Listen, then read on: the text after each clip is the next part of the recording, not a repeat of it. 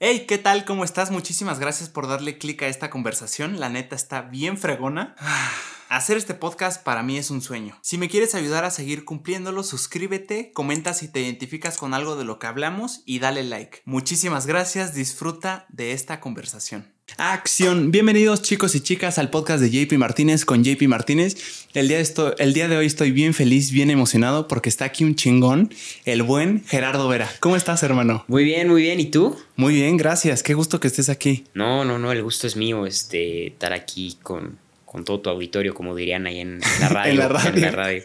Muchas gracias. Este, pues no, primero que nada es un honor, la verdad, este, es, es, es padrísimo poder de conectar con gente, poder platicar, poder hablar y es una cosa que, que me encanta hacer. Entonces, eh, pues, pues nada, estoy muy feliz, muy contento de estar aquí. Gracias, hermano. Yo estoy también contento. Y ahorita estábamos hablando de temas bien interesantes que te dije, hey, Jera, vamos a empezar a grabar. Eh, número uno, estamos ahorita, justo, justo ahorita, antes de prender las cámaras, hablando del tema de podcast eh, radio, las diferencias. Me decías que te gusta más como la casualidad. Más que la formalidad. Sí, en, general, o sea, no, no, solo es un tema de la radio, no solo es un tema de, de los podcasts. En general, yo soy alguien que disfruta mucho más de, de las cosas casuales que de las cosas sí. súper protocolarias y súper complejas, ¿no? O sea, prefiero mil veces una fiesta con unos amigos, pocos, pero pues, que la disfrutes, una salida a comer con ellos, que una fiesta de 15 mil personas, el rave, y ah, todos nos ponemos locos. sí. Prefiero un millón de veces más, este, pues ir, no sé, a con, con, con, unos amigos a esquiar o hacer alguna cosa. Este, no soy bueno para esquiar en agua, soy malísimo, pero eh, pues prefiero un plan así, ¿no?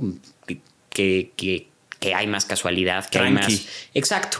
Que un plan, híjole, de no, y el itinerario, y hay que hacer esto y esto y esto y esto. Y lo mismo, lo mismo me acaba pasando con, con la tele. O sea, la tele, la radio, me encanta, creo que es padrísimo, admiro la labor de, de, los que aparecen en la radio, de los que aparecen en la tele. Yo mucho tiempo me, me, me habría gustado ser una, una estrella de, de, televisión. Todos, yo este, creo, ¿no? Sí, yo creo que la mayoría de personas. Sí. Pero, pero la verdad, eh, la casualidad que te ofrece los podcasts, el poder estar hablando tú y yo sin censura de los temas que se nos Eso. ocurran, el poder aquí, este, que te advierto una vez que a veces se me van las cabras al monte y empiezo a divagar y empiezo a hablar de lo que se me ocurra. Este, prefiero, prefiero un millón de veces ese tipo de conversación uh -huh. que la conversación súper. Y ahora viene Gerardo Vera con. Súper estructurada. Sí, o sea, sí, ya sí. lo tienen todo medido, ¿no? Sí. Que es algo, como dices tú, admirable su chamba de tener tanta rigurosidad en su chamba. Porque, como, o sea, entiendo el punto de, o sea, el por qué. Que se supone que una producción de tele cuesta cada segundo, me atrevería a decir. Entonces, cada segundo tiene que estar aprovechado. Sí, pero además, put, te, te interrumpen con los anuncios y no, que tal cosa y que tal cosa. Y es, a ver, déjame. Oye, pues me invitaron a hablar de tal cosa, ¿no? Eh, claro. O sea, otra vez, entiendo, entiendo la razón de ser. Admiro la labor de la gente que, que se dedica a la tele. Creo Sin que es duda. un oficio padrísimo. Creo que es un mundo muy padre. Pero pues sí, de momento te podría decir que disfruto un poco más de la casualidad de los podcasts. Este, y de la casualidad en general. Soy alguien que. Casual. Que, casual. Me gustan más las cosas casuales que las cosas muy planificadas, muy ordenadas, muy... Rigurosas. Eh, y, y, déjate tú el rigor, el rigor cuando algo está súper estructurado de previo, te, te, te lo hablo de, desde en la política, ¿no? O sea, un discurso que se ve a leguas que hicieron este, pues, para caer bien y porque se ve que traen ahí un problemita y, y que entonces tengo que ganarme a la gente y entonces voy a dar un discurso súper de los puntos a seguir, pero que en realidad no dice nada y que en realidad es más palabras vacías que cualquier otra cosa, contra un discurso casual donde este, quizá el mensaje sea uno que pueda pecar un poco de imprecisión o lo que sea, pero que es un poco más sincero, prefiero esa sinceridad de la casualidad. Lo que me gusta de la casualidad es que es muy sincera.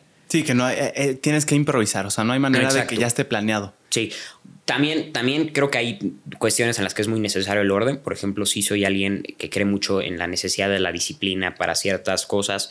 También soy alguien que cree mucho que es muy importante, por ejemplo, este, híjole, tengo que llegar temprano a tal compromiso, algo así. En esa parte sí creo perfectamente que tiene que haber una estructura, que tiene que haber un orden, que tiene que haber un rigor increíble. Claro. Pero eh, en, ambientes donde me siento más cómodo es en los ambientes más casuales, más donde puedo estar a gusto, donde pues no tienes que, que ponerte esta formalidad y... Claro. Casi robótica, ¿no? Yo estoy de acuerdo contigo, Gerard. O sea, siento que también el tener todo tan cuadrado en el caso, yo admiro en lo personal a, los de radio, tanto como a los de tele, porque ese rigor también no solo es un rigor que venga de inspiración por ellos, porque ellos quieren, sino porque tienen que, porque así es el formato y eso, por tanto, mete presión y hay cosas que no puedes decir y se tiene que hacer así y di los anuncios así. O sea, también es pues un tema de presión. a mí me presionaría. Como, como Pedrito Sola cuando se le fue lo de la mayonesa. ¿no? McCormick. O sea, Hellmans, Hellmans, Sí, sí. O sea, me imagino que es una presión y un estrés. Ahora, fíjate. Yo, yo no veo ventaneando, no, no he visto ventaneando, he visto alguna vez así alguna nota, así algún clip. Este, pero, pero cuando llego a ver clips o algo así, cuando veo, llego a ver algo, pues me gusta, me gusta precisamente la casualidad que tienen ahí, porque pues como es un programa de chismes, ahí sí pueden decir lo que se les dé la gana. Y, o al menos tienen un poquito más de libertad para decir lo que se les dé la gana y tienen un poco más de, esa casualidad que, que, que, otros noticieros noticieros, porque pues no sé si se le podría catalogar como noticiero aventaneando, pero que otros noticieros no tienen. Claro, son más como noticias de la farándula, ¿no? o sea, como chisme. Sí, pero al ser chisme. Pues, Gusta. Eh, ni siquiera es que guste. O sea, yo creo que a veces es hasta, híjole, medio cuestionable qué tan permisible debería ser ese tipo de, de chisme, o qué tan moral es ese tipo de chisme. Pero a ver, habrá, gente que lo disfrute y, se entiende perfecto porque pues, a ver, eso es, es, un poco el morbo que tenemos todas las personas. Claro. Pero lo, que, lo que sí me gusta de Ventaneando y lo que sí te podría decir que me gusta de Ventaneando y todo ese tipo de programas es que viven en una casualidad constante. No tienen que esforzarse para sorprender a nadie, no tienen que esforzarse para quedar súper, ah, tenemos aquí a don Luis Miguel, entonces tenemos que ser súper formales. ¿Qué pasa, Luis Miguel? Sí, sí, sí, es más una cuestión de formalidad, de, digo, de casualidad. Claro. Entonces, por eso, por eso admiro en, cierta parte ese tipo de programas, aunque no sea lo que más me gusta ver. Claro, yo, estoy de acuerdo contigo y de lo del chisme, Mijera, eh, sí creo que moralmente sí se puede juzgar, pero también veo el otro punto de que a veces es rico. Sí, bueno. Es rico cuando ves que están criticando a otras personas, o sea, suena feo, pero no que la estén demoliendo, pero el punto al que voy es cuando viene hacia ti, en el caso de que alguna vez venga, es cuando dices, wow, esto no está padre. Entonces entiendo los dos puntos. Y claro, es rico en algún sentido, pero también es destructivo. yo, Creo, yo creo que ahí es una cuestión de cada quien, porque, por ejemplo, a mí luego me preguntan, oye, Gerardo, ¿por qué no tocas el tema de, Amber Heard y, Johnny. Depp en, en TikTok? Pues porque se me hace de mal gusto. O sea, y sabes que de hecho evito ver los clips porque entiendo que el trasfondo de eso es que hay un juicio en el que dos personas que en algún momento se amaban, que en algún momento se querían un montón, ahora se están destruyendo el uno al otro, ¿no? Uno por, por, por aparente difamación y el otro por, este, por, por aparente abuso, ¿no? Y, que se están destruyendo, ah, se, me hace algo pues, de mal gusto, ¿no? Y, entrometido, ¿no? Sí, entonces Entiendo, entiendo que haya gente que le gusta, entiendo que haya gente que le interese. Ah, yo en lo particular se me hace un poquito de mal gusto todo ese tema. Y, el tema de la farándula en general.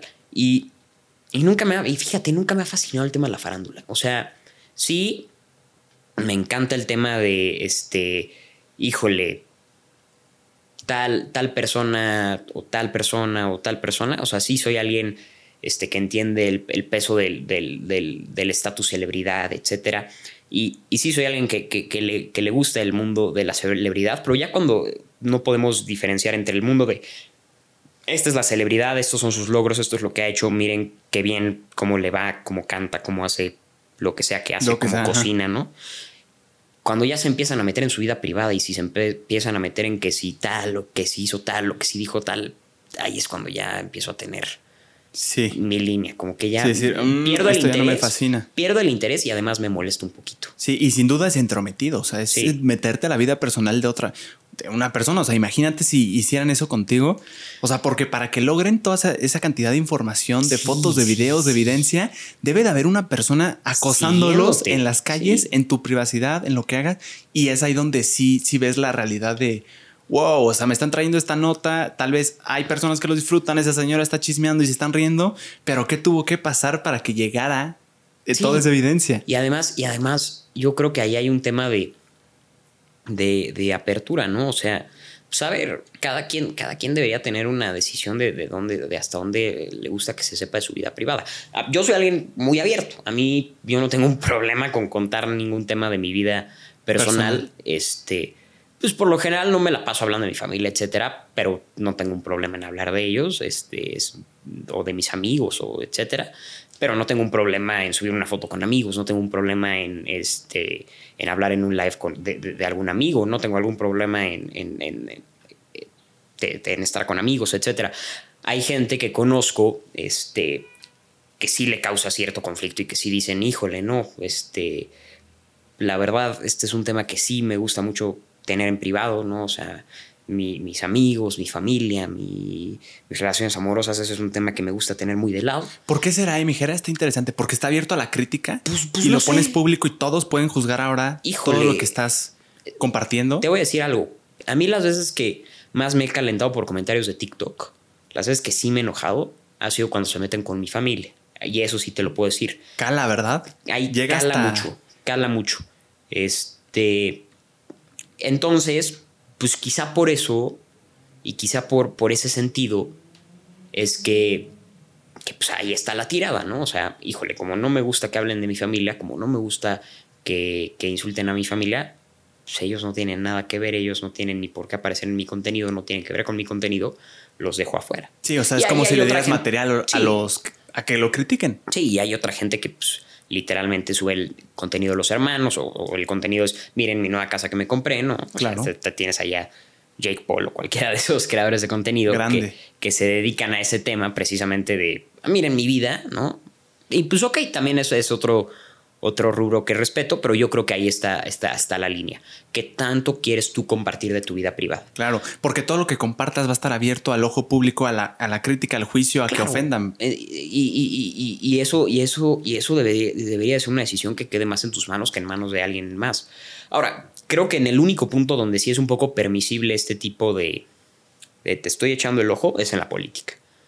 Porque, pues a ver, nunca, nunca creo que sea apropiado criticar a un político por lo que hizo su hermano, por lo que hizo su tío, por lo que hizo su papá. Sí. Pero sí creo que es importante tener el ojo de, oye, ok, va, ¿por qué tienes una casa de 30 millones de pesos que no está declarada? O sea, Claro. sí, sí, sí, sí. Ese tema, es, pe- pe- pero ahí es un, un tema más bien de, como lo llaman en Estados Unidos, este checks and balances, ¿no? O sea, ten- tienes que tener contrapesos y tienes que tener a gente informando de, no, oye, oye, ojo con este político, mira lo que está haciendo. Sí. Y es el único sector donde creo que es un poco permisible, precisamente por, por el tema y el trasfondo político. que Pero permisible que Jera, o sea, que haya un ojo en la vida personal Sí. de Sí, ahí Que- creo que es súper permisible. la y es línea donde necesario. estaría. O sea, está media delgada, ¿no? Porque la vida privada, ok, soy yo, pero uy, también involucra a mi hermano, involucra a mis hijos, involucra a mi esposa. pero- es como meterse con terceros. Es que veo los dos puntos. Sí, claro, es meterse con terceros. Pero a la vez también eh, Pero- se presta corrupción. Eh, Claro, eh, Sí, o sea, estoy de en el momento en el que tú pierdes de vista al hijo del político o al hermano del político o, al- o a la esposa del político, pues acabas con casos como el de Karime Macías, la esposa de Javier Duarte, ¿no? Que ella por sí sola estaba desviando, estaba desviando lana. O tienes casos como el de este Otros. Ah, sí. O sea, tienes, Sí. tienes, tienes una lista larga de, de familiares Claro. de políticos Sí. que están acusados por sí mismos de desviación, que están acusados por sí mismos de, de- de irregularidades. Claro, que si no te hubieras entrometido, perdona, la vida privada del presidente, nunca te hubieras dado cuenta Exacto. del funcionario, pues. Pues, pues sí, entonces, otra vez, ¿es, es, ¿es necesario tener el ojo en ellos puesto así como al conto del tiempo? No, pero sí es necesario ver de, híjole, oye, ¿por qué tienes una casa de tantos millones de, dólares. Oye, ¿por qué, ¿por qué manejas una, una camioneta. Este, camioneta de tantos millones de dólares? Por ejemplo, cuando vino YouTube a México. Este, ¿YouTube el, grupo? El, grupo, el grupo irlandés. Algún hijo de algún político, no me, no me acuerdo muy bien quién fue, este, entonces por, por temas de no, no, no, no hablar por, desde la imprecisión fue en los 90, fue los 90 algún, algún, servidor público importante en los 90, muy importante a nivel federal. Este se metió su hijo a, que, que, que, quería meterse al camerino y pasó una cámara de, estas que grababan el, concierto. Entonces alguien se, aventó para salvarlo, como para, ayudarlo, para que la cámara no le fuera a pegar. Y en eso se aventaron los 30 escoltas, le metieron una guamisa al que se le aventó al hijo del político, que el hijo del político no tenía que haber estado ahí en primer lugar. Pero el de la cámara se cayó, Jera. No, no, no. O sea, venía la cámara, era una de estas cámaras gigantes de concierto para grabar. Que tienen como un este, brazote, ¿no? Sí. Sí. Y entonces el hijo del político estaba caminando en un lugar donde se supone que no tenía que caminar. Alguien del staff lo vio dijo, híjole, este güey se va a matar con esta cámara, se aventó sobre él y se aventaron sobre él los guaruras. No. Ya que pues, asumo que eran del Estado Mayor Presidencial o algo así.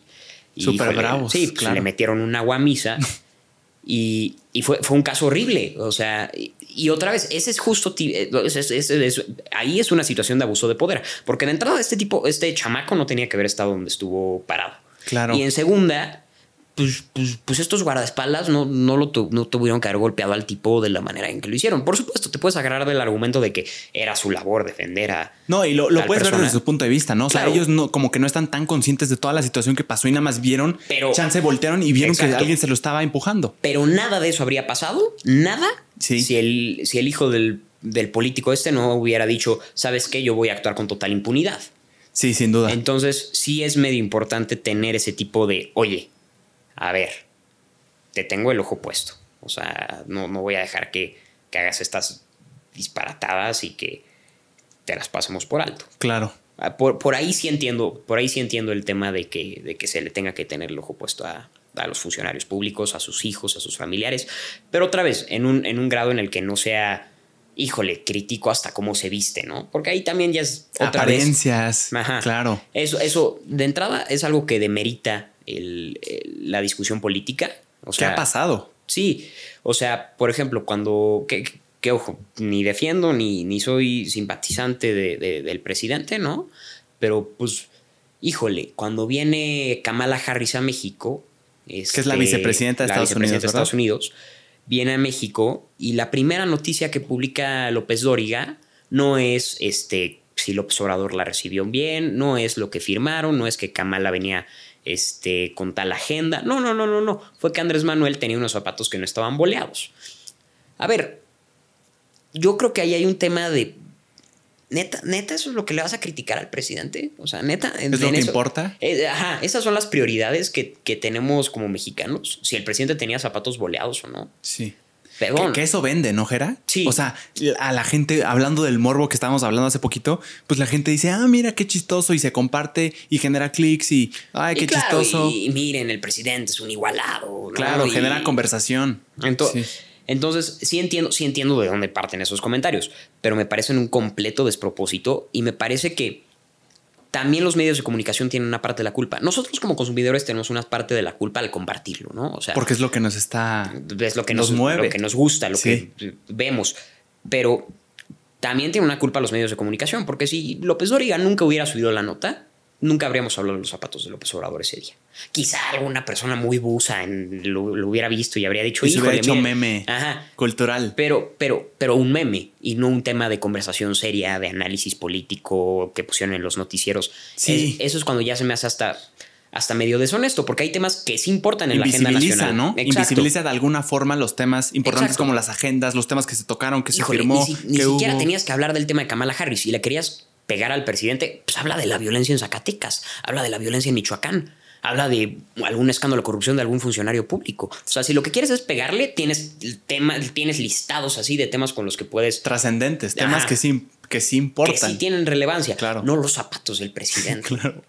Sí. Eso es, lo que, eso es lo que a mí me molesta un poco del tema, del tema farándula en la política. Cuando, cuando la política se vuelve de si el presidente estaba vestido con tal o tal. Es lo que no te gusta tanto de la farándula política. Cuando invisibiliza de alguna forma temas trascendentes que sí tienen relevancia en que están afectando a la sociedad, a las personas. Sí, sí. Aunque ojo, sí deberíamos de criticar también cuando un político se viste no mal, pero híjole, que trae una bolsa de 30 mil pesos, ¿no? Esa parte, pues sí, también hay, que, también hay que mm. señalarla y también hay que tenerla presente y también hay que tener presente qué pasa. Pero, por, pero es una situación muy distinta criticar al presidente por cómo se viste y criticarlo con qué se viste. O sea, si yo llego con una cadena de oro y resulta que soy diputado federal y la cadena así con diamantes y de oro y es de interés público. Pues por supuesto, porque ¿cómo la pagué? Con mi sueldo de funcionario público. Claro, con impuestos. Claro. O sea, con dinero, dinero mal habido, etc. Entonces, hay, hay, ocasiones en las que sí entiendo que sea permisible. Otra vez, es una línea gris, es una línea muy delgada, pero creo que muchos periodistas lamentablemente se van más por el tema de lo que vende más, que serían los zapatos del presidente, a necesariamente, de entrada, las noticias que importan, y segundo, las noticias que en ese ámbito sí podrían tener relevancia. Que veo su punto, Ejera. O sea, por ejemplo, yo lo comparo y también tú tendrás temas en TikTok que, por ejemplo, yo veo clips constante, eh, patrones que se van siguiendo que dices, mm, cuando hablas de cierto tema, no importa la opinión en sí, sino que toques el tema como que a la gente le interesa. Hay morbo natural que a la gente le interesa. También entiendo que dicen, mm, que quiero clics, vamos a irnos por este lado. A ver, por ejemplo, yo te podría decir, mis videos, mis videos de, del tema de Ucrania, ¿no? Pues yo, te, yo ahí, ahí, no, no, sé. No, no, no. No te preocupes. este, mis videos del tema de Ucrania, que fueron pues, videos que tuvieron buena interacción, que tuvieron buena reacción del público, etcétera. Y una serie, ¿no? Sí. Este, pues también ahí tenían que tener mucho cuidado, porque pues no puedes caer en el amarillismo de miren cuántos muertos hay, o, miren lo, lo, bien que está defendiendo Ucrania su país, o miren lo mal que está haciendo Rusia las cosas. Pues porque cuando estás tratando de dar un punto informativo, no puedes empezar a tomar bandos, no puedes empezar a decir tal cosa está bien, tal cosa está mal, tienes que decir las cosas por como son. Y ya a partir de ahí que la gente se forme una opinión. Pero habrá casos, Gera, donde sí haya un antagonista, un enemigo clarísimo. Pues a ver, yo creo que es solo como una novela que nos venden. yo creo que hay acciones que, moralmente son reprobables. Yo creo que un, un político que roba es una acción moralmente reprobable, es una acción que la sociedad tiene que reprochar es una acción que tenemos que criticar como mexicanos y es una acción que no tenemos que tolerar. En ningún caso, en, ninguna circunstancia, sea quien sea.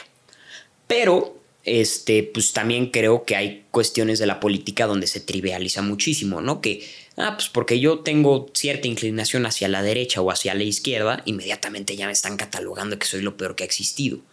O sea, sí hay cosas que están mal y sí hay cosas de las que, o sea, yo, yo no creo en este mito de que la moral es subjetiva y que hay que prestarse a analizar el contexto de cada situación. Como una verdad relativa, ¿no? De qué está bien para ti, para mí eso no está bien, para ti sí. la, moral no puede, no, no, podemos tener este tipo de relativismo moral porque... Es peligroso, ¿no? Es, es, muy peligroso, especialmente en una sociedad como la nuestra que se ha construido en base a una serie, con base en una serie de leyes, este estructuradas, ¿no? En, en, en, en una serie de valores, en una serie de pensamientos de esto está bien, esto está mal, ¿no? Cuando, cuando empezamos a abonar a un tipo de relativismo en ese, en ese tipo de sistemas, evidentemente damos cabida a que se empiecen a aceptar cosas que están mal y que se empiecen a criticar cosas que están bien.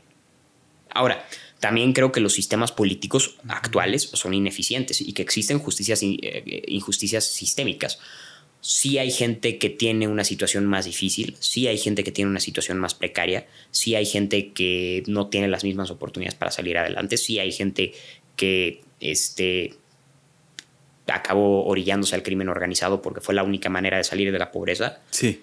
Sí hay que tener empatía con ellos, sí creo en un sistema que aunque castigue al criminal, también lo ayude a reinsertarse en la sociedad pero al mismo tiempo no podemos dar cabida a este relativismo moral. Entonces ahí es otra línea delgada, por ejemplo. Perdón, Gera, ¿por qué crees que hay tantos contrastes en México? O sea, una desigualdad desproporcionada o al menos es como a veces se nos hace ver de que hay demasiada pobreza, pero de otro lado hay el extremo que es completamente morboso, eh, lujos excéntricos inimaginables. O sea, ¿por, ¿por, qué ¿Por Pues qué mira, sucede eso? Hay, hay- hay un montón de soluciones, hay un montón de casos de estudio. Ah, Pero se la causa. Por eso, hay, hay- hay un. soluciones, soluciones más bien me refería a causales, Ah. perdón. Este. Hay un montón de causas, hay un montón de, de estudios que se pueden hacer, hay un montón de análisis que se pueden hacer, hay un montón de respuestas. Pero en realidad, lo que, lo que sí hay que destacar es. De entrada que sí existe esta, esta disparidad, porque luego la gente niega que existan estas disparidades o, o las trata de, de suavizar mucho, ¿no? De, ay, pues sí, existe mucha pobreza, pero también existe mucha clase media. No, no, no, a ver, ok, ok, existe la clase media en México, pero el porcentaje de clase media en México es muy reducido en comparación al, al porcentaje de mexicanos que viven en la pobreza. Que, Y- que ahí hay un tema, ¿verdad, Gerard? Hace poquito estaba leyendo que muchas personas tenían la noción en una encuesta que se lanzó. Del que- INEGI, sí. Ajá, que, te- que percibían que ellos eran de clase media cuando en realidad, por estadística e Eh, ingresos, estaban, eran eh, más bien clase, En la línea de pobreza. de, o sea, sí. de clase baja, ¿verdad? Sí, este. Y, y- y- entonces en México tenemos un problema particular en ese sentido que no, no existe en muchas otras partes del mundo. Esta autopercepción de soy de clase media, aunque, aunque esté viviendo en una situación súper precaria. Es- esa, es una, esa es una realidad que no existe en muchas partes del mundo. ¿Y por qué está aquí? O sea, ¿por qué la gente piensa que es de clase media cuando en realidad no? Pues o sea, porque creo- quiere creerlo. Yo creo que en parte porque quiere creerlo y en parte porque el gobierno ha hecho una muy buena estrategia y las propias empresas han hecho una muy buena estrategia de hacerle creer a los trabajadores, oye, tú vives súper bien, tú vives el- la situación más cómoda que podrías estar viviendo, a ti te debería de dar igual cómo vives, te debería de Tú dar estás igual. bien, ¿eh? Sí, tú estás bien, tú no te preocupes, mira, tú tienes este, seguridad social, tú tienes este, una casa Lo donde necesario. vivir, tú tienes más que lo necesario. ¿Con Y qué entonces- intención, Gera? pues sea- precisamente para que no haya un, para que no haya un movimiento que diga, oye, no, estas condiciones son precarias. De rebelión. Sí. Y, y- y- y- Sí. y- y ¿sabes qué es lo peor? Que muchas veces, pues sí, te lo- se lo puedes decir a un trabajador que vive en una casa y que, y que tiene acceso a agua, que tiene acceso a luz, que tiene acceso a, a muchas, a muchas comodidades, ¿no? Pero que, sigue, que, que seguiría estando en una línea de, de pobreza, no necesariamente de pobreza extrema, pero sí de pobreza. Y curiosamente, también este mismo discurso se lo puedes decir a alguien que no tenga un techo donde vivir. Se lo puedes decir a alguien que no perciba, que, que esté en una línea casi de pobreza extrema. Y hay, y hay gente que todavía ahí se lo cree. Porque dicen, mira, hay gente que está peor que yo, sí. Entonces ya por eso creo que, que estoy mejor de lo que estoy. Ya. Y entonces... el- Como- pero como un discurso bien vendido, ¿no? Lo vemos claro, así. es, es un discurso, es un discurso muy bien estructurado Con una intención clara. que Que protege, yo estoy de que acuerdo. protege a un grupo muy específico de personas, que protege a una cierta élite, eh, que protege a un, a un cierto grupo político. Y es un discurso que abona en que no cambiemos el sistema político, que abona en que no cambiemos la situación del país, porque, híjole, pues todos vivimos bien, ¿no? O sea, Si no te des cuenta de cómo estás, tú bien, ¿eh? Bien, y exacto. nosotros todo bien. Todo Exacto. bien. Y creo que ahí entra un poco el mito, el mito gigantesco que se ha armado en México alrededor de la meritocracia. Ojo, yo sí creo que hay gente que puede mejorar su, su condición de vida. Yo sí creo que si tú naces en una situación eh, precaria, puedes salir adelante. Pero al mismo tiempo, los casos, Ciertas personas, ¿no? ciertas personas y en ciertas condiciones muy específicas. Como que tienes alguna idea, Jera, o sea, para, para dibujarlo, no sé, que tengan acceso a internet, que Por, tengan. por- por ejemplo, por ejemplo, eso es algo que, que muchos mexicanos olvidamos. O sea, hay gente, o sea, te- te- te- el discurso va más o menos así. Te dicen, tú eres, este, tú tienes, tú tienes eh, oportunidades de salir adelante. Con que le eches ganas, con que vayas a la escuela y con que te gradúes, tú vas a tener una buena chamba, Buen vas futuro. a salir adelante y tus hijos van a tener un futuro todavía mejor que el que tú tuviste. Sí. Pero ¿cómo pretendes decirle eso a alguien que vive en la Sierra de Puebla, que vive en la Sierra de Guerrero, que vive en la Sierra de Michoacán, que no tiene escuelas 20 kilómetros a la redonda, que vive en una comunidad donde no hay agua, donde no hay luz, donde Que a veces come. que a veces come, donde con suerte hay un coche en toda la comunidad en caso de que necesiten una emergencia médica para transportarlos a un pueblo donde sí, te- donde sí hay un hospital. Y pinto ese caso porque muchos mexicanos olvidamos que esa no es la realidad de, ah, pues es una comunidad en, Guerrero. Son dos comunidades en Guerrero. Son 100 Mm, comunidades en. Chiapas. No, no, no, no, no. Son miles de comunidades en el país. Son millones de mexicanos que viven en esa situación. Millones. Sí, que tú no las ves. Que- que- que- porque que- estás en otro, en una burbuja. Que nos rehusamos a ver. Que nos rehusamos a ver. Porque decimos, híjole, yo como ya tengo mi casa y como ya tengo mi techo, estoy viviendo mejor que ellos. Entonces, este, pues yo por eso ya no soy pobre, ¿no? Yo por eso ya soy de clase media. De ahí parte el discurso de la clase media. Porque el mexicano, el mexicano clase mediero que en realidad vive en la pobreza, piensa, yo vivo mejor que esta otra persona que está tantito peor que yo, entonces Eso me hace me clase hace media. mejor, me hace clase media. Porque, claro, ahí también existe un discurso de este, criminalizar a este tipo de personas. Criminalizan a este tipo de personas que no tienen acceso a la educación, que no tienen acceso al agua, que no tienen acceso a la luz, que no tienen acceso a la salud, que no tienen incluso acceso a la comida. Que es hasta una burla, ¿no, Jera? O sea, Sí. sí, sí veo el punto que sí, o sea, que, que como está tan invisibilizado, a ti se te hace fácil pensar que son personas que no quieren trabajar, Exacto, que que- son flojas, que están ahí valiendo madres esperando apoyos del gobierno, cuando en realidad hay, o sea, como nos, como nos dices, hay personas que a veces comen, que no tienen, o sea, la escuela está a- Es de que- aquí a Ciudad de México en distancia. Sí, sí. De la Ciudad de México a Querétaro, o sea, que está lejísimos. Sí, Es hasta una burla decirle así como, pues trabajen, ¿no? Sí. O sea, veo pues, totalmente pues, el échale ganas y vas a salir adelante. ¿Eh? ¿no? Estúdiale. Y entonces, pero ese mismo discurso, ese mismito discurso, se lo vendes a alguien que, pues, ok, chance estudió la escuela primaria, chance sí tuvo la oportunidad de ir a la secundaria, chance sí tuvo alimentación, chance sí tuvo internet, chance sí tuvo electricidad, chance sí tuvo una casa. Y ahí es cuando se empieza a desaparecer un poco más esa línea, ¿no? Ya no la queremos ver muchas veces y decimos, "Ah, pero este sí tuvo todas estas oportunidades y tampoco es rico. Entonces, ¿cuál es la excusa para que él no sea rico? Ah, oye, fíjate, pues es que él resulta que es moreno. Entonces, ya por ese hecho, ya por el hecho de, su tez, por su color de piel, tiene menos oportunidades de tener, de tener un trabajo. Si estás tatuado, todavía peor. Si eres, si eres eh, gay, si eres trans, si perteneces a alguna minoría, eh, si eres afromexicano, todavía peor. Si, pre- si perteneces a una comunidad indígena, todavía peor. Sí. Entonces, a esta, a esta misma persona que, que, que, pues, tuvo un poco más de oportunidades que el que vive en la comunidad rural, apartada de todo, pero que tuvo un poquito más de oportunidades, también le vendes el mismo discurso de tú con que ch- chambees fuerte vas a convertirte en el próximo Carlos Slim. Que es una falacia. Que también es falso, que también es, es, es una, una situación que, o- ojo, existen casos de éxito eh, eh, en esas situaciones, pero, pero, pero son tan pocos Sí. que estudiar el caso de éxito como una tendencia, que estudiar el caso de éxito como una realidad, es, es hasta un descaro. Que yo, yo lo hice, ¿eh, Vejera. O sea, sí, yo sí, sí. Yo, yo, yo, yo, yo sé. O sea, Sí, yo, yo, yo sí. O sea, hace poquito sí, sí me cuestioné. Pero con un tema de cuestionamiento. O sea, no de absolutismo de "Mm, esto es así. O sea, sí, como tú dices, o sea, sí. Eh, se- se- como son casos tan excepcionales y tan pocos y tan precisos y tan exactos alrededor de toda parte del mundo que son tan poquitos que son tan por tanto son tan mediáticos porque oh mira Pues logró claro, lo imposible claro, o que, sea. que sí si, si vives en, en privilegios te dicen "Mm, ya viste él sí pudo todos pueden pues sí, y, y ahí hasta juega un poco la suerte, ¿no? Que es una O sea, falacia, yo, yo ¿eh? no creo, yo no creo en la suerte, ojo, pero este. Pero hasta ahí juega un poquito la suerte, ¿no? O sea, el. Resulta que el niño, este.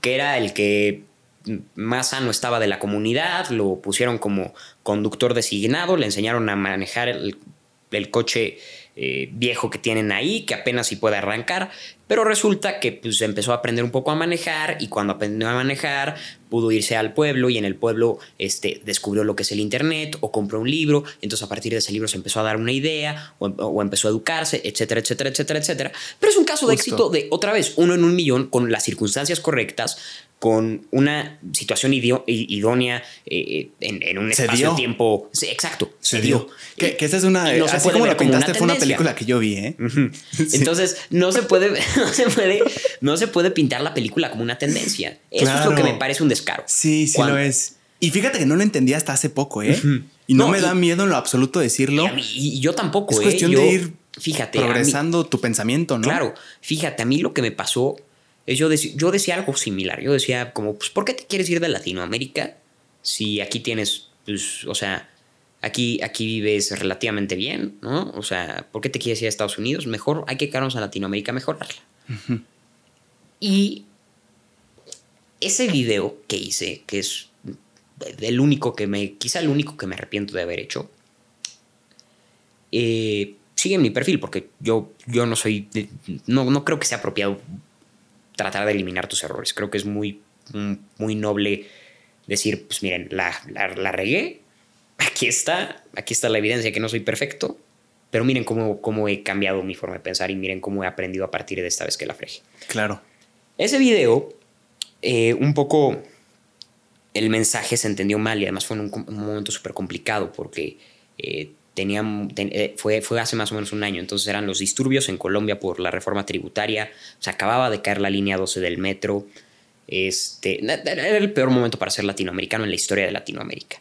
El peor contexto. Eh, sí. Y ahí está en ese momento, Gerardo en su casa, eh, Gerardo el Blanco en su casa, preparándose su café, diciéndote que no puedes este, quejarte de vivir en Latinoamérica, tú, latinoamericano, al que se le acaba de caer el metro enfrente, que le acaban de matar a un hermano en la manifestación, que lo acaban de discriminar en X o Y lugar. Y por eso no consigue trabajo. Exacto. Yo te vengo a decir que, tu situación es Que sí puedes, ¿eh? Tú échale ganas. que tú sí puedes. Entonces...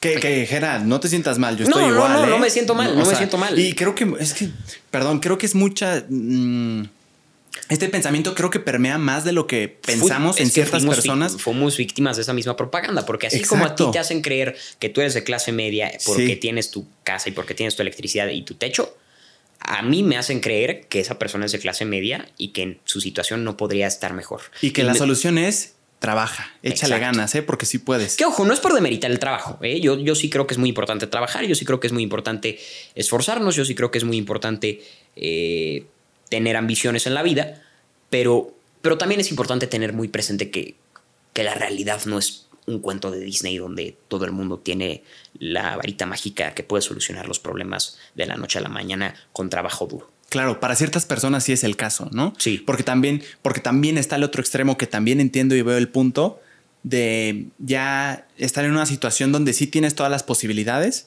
No sé exactamente qué circunstancias tienes que estar para así poder decir con trabajo y, pues que te actives se puede.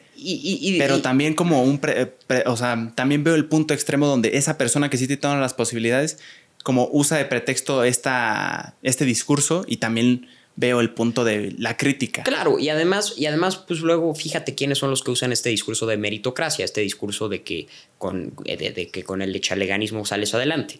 Es gente que vivió en una generación atrás, es gente que cuando ellos vivían el precio promedio de una vivienda era 20% menor, 80% menor. Mm, es gente que... Los que sí alcanzaron los terrenos baratos. Claro. E, esa gente es la que te está diciendo que echándole ganas, puedes. En una situación y en un contexto histórico, social, cultural y económico muy distinto al que vivieron ellos. Sí. Entonces, ¿Crees que venga de la maldad, Gera, eso?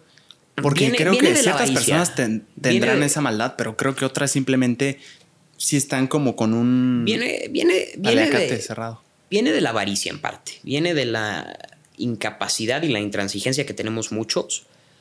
Este. De decir, ¿sabes qué? Si existen situaciones de injusticia social y de injusticia económica en nuestros países y en nuestras comunidades. Pero también creo que hay una parte muy pesada, muy fea, que no nos gusta admitir, que es. Nos sentimos impotentes porque lo que podemos hacer a nivel eh, yo, Gerardo Vera, tú, Juan Pablo, X persona, es poco. Tienen que ser cambios sistémicos, tienen que ser cambios eh, verdaderamente estructurales que apunten a generación de empleo, que apunten a reducción de desigualdades, que apunten a programas de educación y no solo educación en el sentido de que puedas leer y escribir y erradicación del analfabetismo, que puedas sumar y restar, sino que además educación cultural, por ejemplo, el hecho de que puedas entender que el hecho de que otra persona sea de una color de piel distinto al tuyo no es algo malo. ¿no? Desde ahí va. Desde ahí, desde ahí va el tema educativo. Entonces, sí, sí se requieren reformas muy grandes a nivel social y cultural, para verdaderamente atender estos temas. Pero de 360, ¿no? De, de, 180 grados más bien, porque 360 es lo mismo, que estúpido. Entonces, este, Lo que sí es que estos cambios sí son necesarios, o sea, sí son necesarios estos cambios socioestructurales súper complejos. Pero ¿qué hay? ¿Qué, qué se puede hacer concretamente, Gera? O sea, por ejemplo, esto de reducción de desigualdad. eso, es, eso es a lo que yo voy. Cuando, cuando te preguntan, ¿tú qué puedes hacer por, por mejorar esta situación? ¿No? Pues híjole, te acabas sintiendo medio impotente y dices, no, pues no sé, no, o sea, yo, yo, yo, yo, híjole, no, no sé qué puedo hacer. O sea, porque, porque pues sí, yo puedo, yo puedo tener mi empresa y puedo contratar a las personas con base a sus capacidades, con base a, a, ciertos, a ciertos asuntos más pedagógicos y menos enfocados a un tema meramente de este, si es el, el modelo ideal que quiero para, para que trabaje conmigo. Pero pues híjole, ¿cuánta gente va a cambiar esa mentalidad? ¿Cuánta gente va a seguir teniendo la, mentalidad de que el pobre es pobre porque quiere? ¿Cuánta gente va a seguir con esa mentalidad? Y ahí es donde nace este, un poco este sentido de impotencia. Y yo creo que de ahí parte mucho este mito de la clase media, porque al no saber qué hacer al respecto, muchos optamos por decir, ¿sabes qué? Pues mejor me compro el mito, mejor me pongo la venda y ya no veo el problema. Es mejor creértelo, ¿no? Exacto. Es, es, es la paz de vivir en la ignorancia. Entonces. Interesante, hermano. Sientes un poco esa impotencia y prefieres ponerte la, manta encima, no ver nada y, y no hago caso, no veo, no miro. Como decía el presidente Salinas de Gortari, ni los veo ni los oigo. Y ya con eso estamos del otro lado. Sí. Ahora, yo otra vez no estoy diciendo que por esto tengamos que decir que, que, que, que satanizar el trabajo duro, que tengamos que satanizar el esfuerzo. No. Lo que tenemos que hacer, yo creo, nosotros, tú, yo, quien esté viendo este podcast, es, primero que nada, tratar de desmentir este mito del echaliganismo. Dar a conocer la realidad de, nuestro país, dar a conocer la realidad de, nuestro mundo. Que no es tan fácil, ¿crees? Que, no, creo es que nada sea tan fácil. Y a partir, de, a partir de eso, empezar a demostrarle a la gente, oye, a ver, tú, si, si, si, eres afroamericano, vas a tener menos oportunidades de conseguir una chamba que esta persona blanca.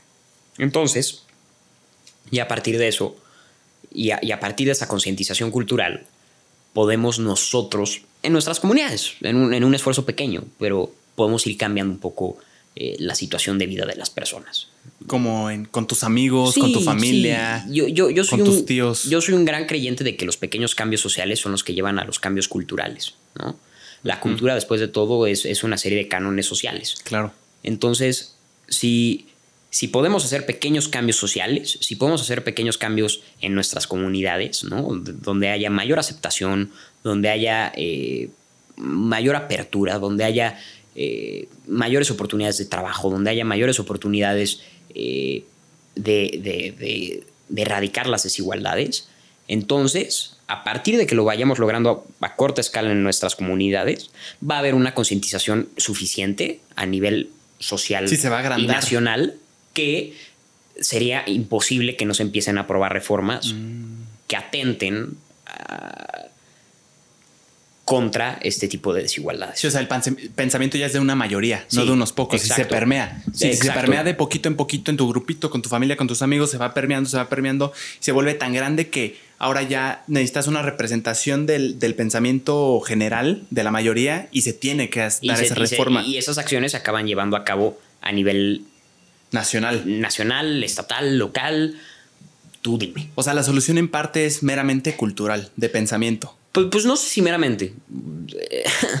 le, estás, le estás preguntando a un, a un joven de 17 años que créeme que el objetivo de su vida va a ser tratar de luchar contra este tipo de injusticias sociales.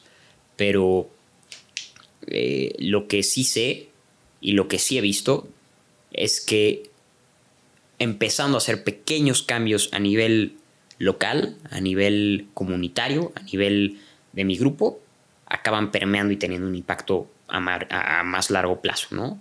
Porque claro, pues en un momento este, resulta que esta noticia acaba llegando hasta una madre y esta madre acaba siendo eh, se lo acaba diciendo a su familia y resulta que, uno de los hijos de la familia es eh, este influencer muy importante o es, o es, este, esta persona que es un político muy importante o que su esposo es el político muy importante. Y entonces, por, por, este pensamiento que se acaba permeando y que es un sentimiento comunitario real, la gente acaba decidiendo tomar acción. Y demandando, ¿no? Exacto. representación aquí en este pensamiento. Sí, entonces sí creo que es, sí creo que es importante, primero que nada, como nación, como personas, como, eh, como mexicanos, señalar este tipo de desigualdades, señalar que existen eh, y apuntar a políticas públicas que, lleguen, que lleven a la eliminación de estas desigualdades. Eso, eso creo que es una cosa súper importante para este país. Y, luego la gente cree que ese es un discurso súper de izquierda y súper comunista, pero pues la gente, la gente de derecha eh, en la política debería ser la primera interesada en que exista un piso parejo para empezar. Porque... Libre competencia, ¿no? Exacto. ¿Cómo, cómo planeas tener un libre mercado? ¿Cómo planeas tener una libre competencia? Si no hay igualdad de circunstancias. Exacto. Claro. si tienes un mercado con mayor poder adquisitivo, vas a tener mejores productos, vas a tener más innovación. Entonces, de, entrada, si fueras alguien verdaderamente capitalista, sería, deberías ser el primero interesado en combatir estas injusticias sociales. Es cierto. Y también, si eres alguien comunista, si eres alguien socialista, deberías ser el primero interesado en combatir estas Porque injusticias sociales. Exacto. Entonces, yo creo que este no es un tema ideológico. Yo no creo que este sea un tema de si, si la derecha, si la izquierda, si, si el pensamiento de víctimas, si Agustín Laje, si Diego Rusarín. No, no, no, no, no. Este es un tema simple y sencillamente del interés común, del interés nacional. A todos les beneficia. A todos. O sea, tanto al pensamiento de, ah, quieres igualdad como podrían pensar los socialistas como los capitalistas, ah, quieres libre mercado, entonces sé coherente con lo que dices y con lo que piensas y también dale la, misma chance a todos. Queremos la misma competencia. La, libertad solo puede llegar en un momento en el que hay igualdad de condiciones, porque si no, lo que te acaba esclavizando, lo que te acaba encadenando y restregando es que no existe esa igualdad de condiciones. Y esa es una cadena gigantesca que mucha gente en la derecha lamentablemente se rehúsa a ver. Y te lo digo porque yo pues, he participado con muchos grupos de derecha, están muchos grupos de derecha, en muchas agrupaciones de esa la política, y, y, sí he visto que es un reclamo que tenemos más que nada los jóvenes. La gente más grande en la derecha se rehúsa a verlo un poco, lamentablemente. Por su contexto de vida. Por, su contexto de vida, por su contexto social, porque tienen mucho este mito del echaleganismo. Pero creo que lentamente existe un, un, un movimiento que abona más por un pragmatismo, ¿no? Por el oye, a ver, mm, esto da igual si es de izquierda o de derecha, lo que importa verdaderamente es, este es el problema, ¿cuál es la solución? La, buena política, la buena política no es la que se concentra en un discurso ideológico, la buena política es la que se concentra en las soluciones, las soluciones de problemas. un político, un buen político tiene que ser como un ingeniero, tiene que ser alguien capaz de resolver problemas, no tiene que ser alguien capaz de aventarse un discurso bonito. Sí, es un buen plus, ¿no? Claro, evidentemente tiene que haber un tema ideológico, evidentemente tiene que haber un tema de valores, evidentemente tiene que haber un tema eh, de, coherencia, tiene que haber un tema de pluralidad, tiene que haber un tema de ideas.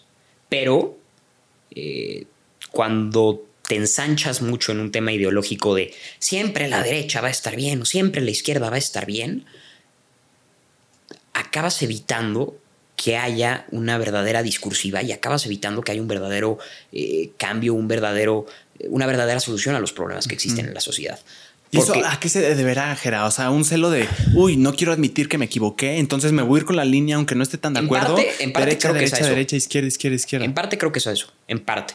Pero otra parte también te puedo decir, o sea, juega el factor ego, y es un factor gigante, pero también juega el tema, por ejemplo, ahí muy claramente juega el tema este, de que la gente ve la política un poco como un partido de fútbol, ¿no? O sea, dice, ah, pues yo soy priista y, ve al PRI como el Real Madrid o ve al PRI como el Barcelona y, ve al, a Morena como el América o como el Chivas, ¿no? O sea, le voy porque le voy y cuando hace algo bien Morena lo voy a aplaudir siempre y siempre Morena y todo Morena y, y todo PRI, todo PRI, todo PRI, todo PAN, todo PAN, todo PAN. Pero no se dan cuenta de que a veces su propio partido tiene gente terrible adentro que a veces la puede regar, que a veces puede equivocarse.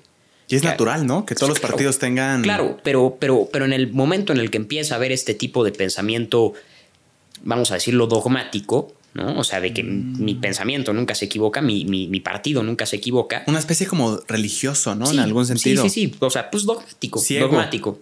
Entonces, eh, eh, en el momento en el que tenemos ese pensamiento acá súper incrustado, este, y te digo tenemos porque yo también lo he llegado a tener en algún momento, gracias a Dios, creo que he podido desarrollar un poco más la habilidad crítica y, pragmática de, no casarme con una ideología, sí casarme con mis valores, sí casarme con, mi convicción de que México es un país que puede mejorar, sí casarme con, con, con ciertas ideas, sí casarme con ciertos principios. Yo pero- creo que todos lo hemos tenido. Pero no con una ideología política, no con un grupo en específico, no, no, no casarme con un partido político, ¿no? Pero es algo, siento que a veces un poco natural del hombre, ¿no? O sea, querer identificarse con algo y darle como tu todo, tu, Tu todo, pasión. sí.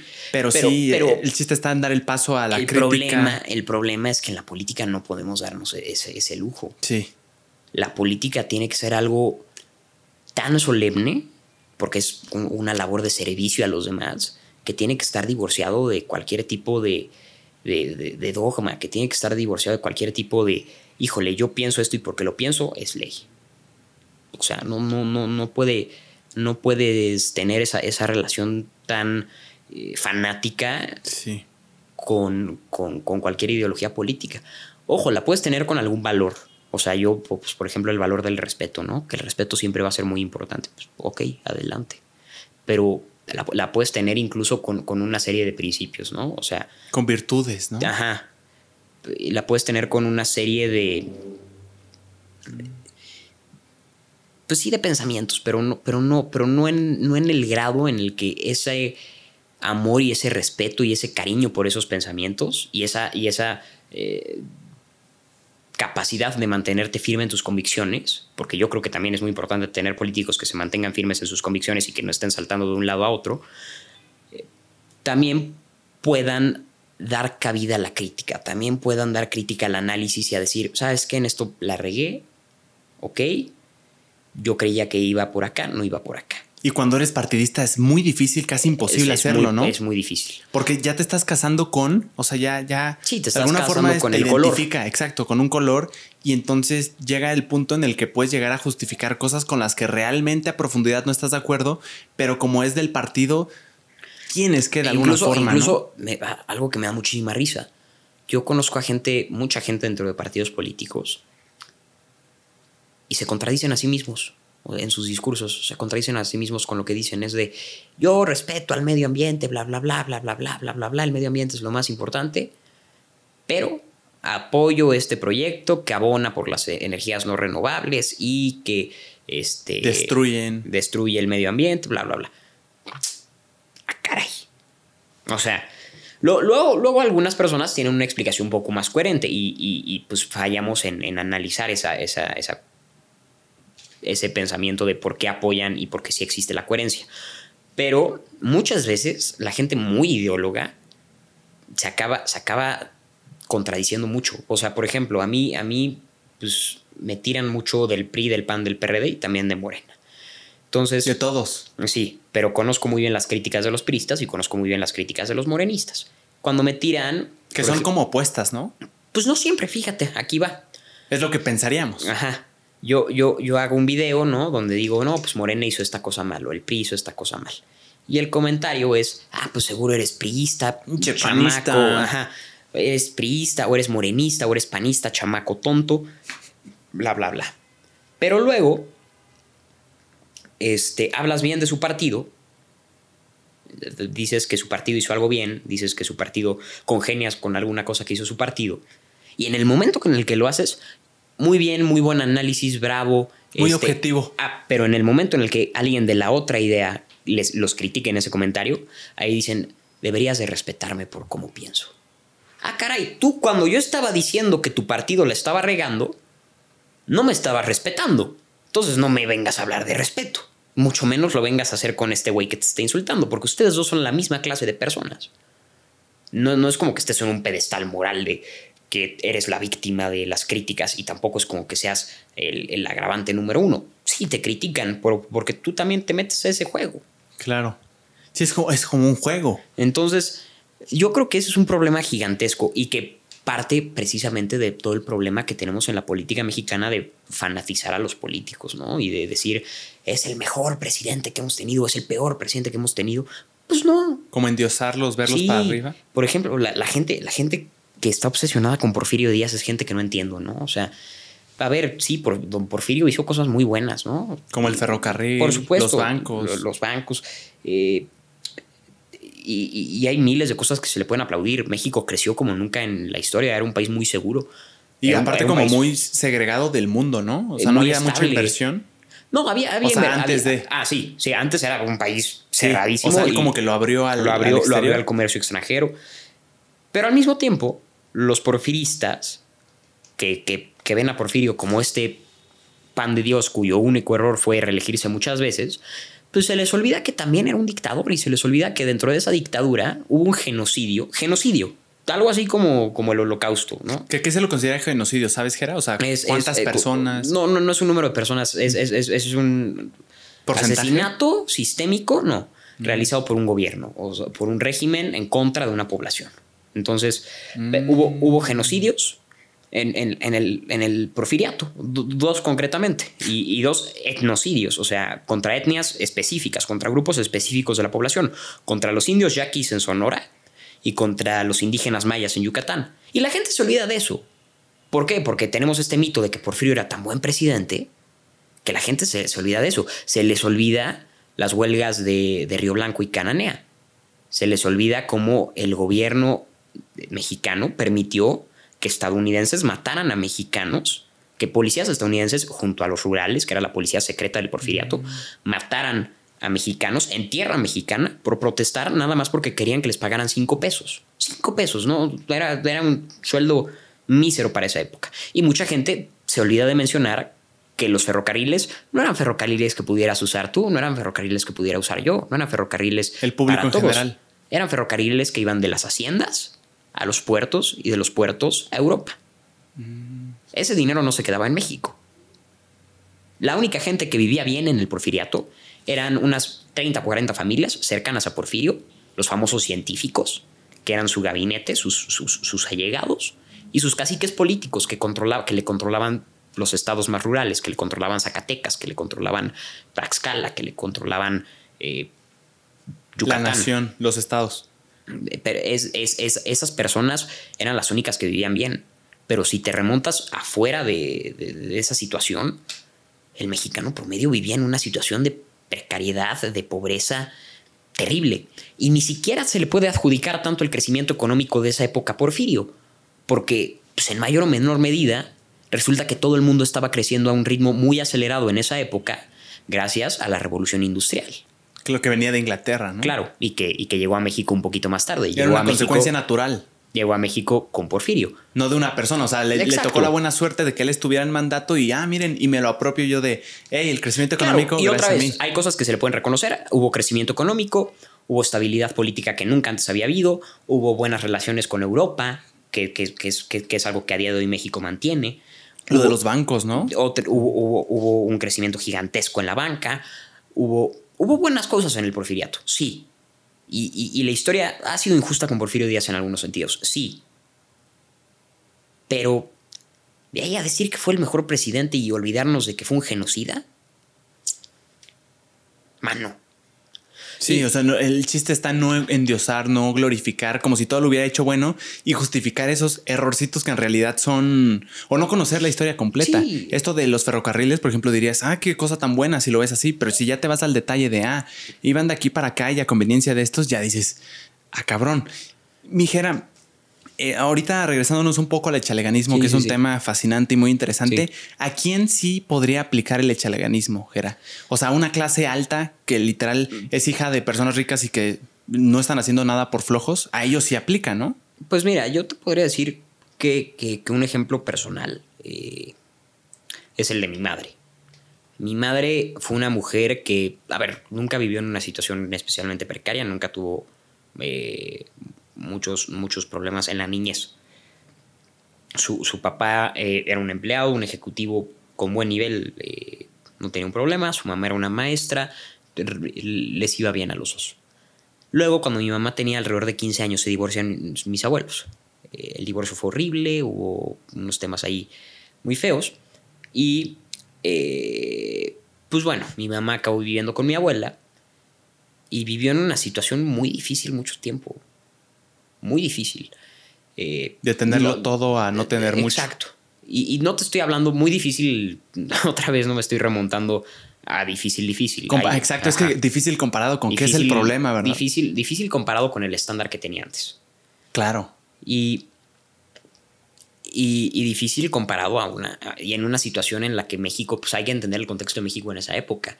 Eh, los 80s y 90s fueron una época de mucha inestabilidad económica para México, fueron una época muy difícil para, para la economía nacional, fueron una época cargada de crisis económicas.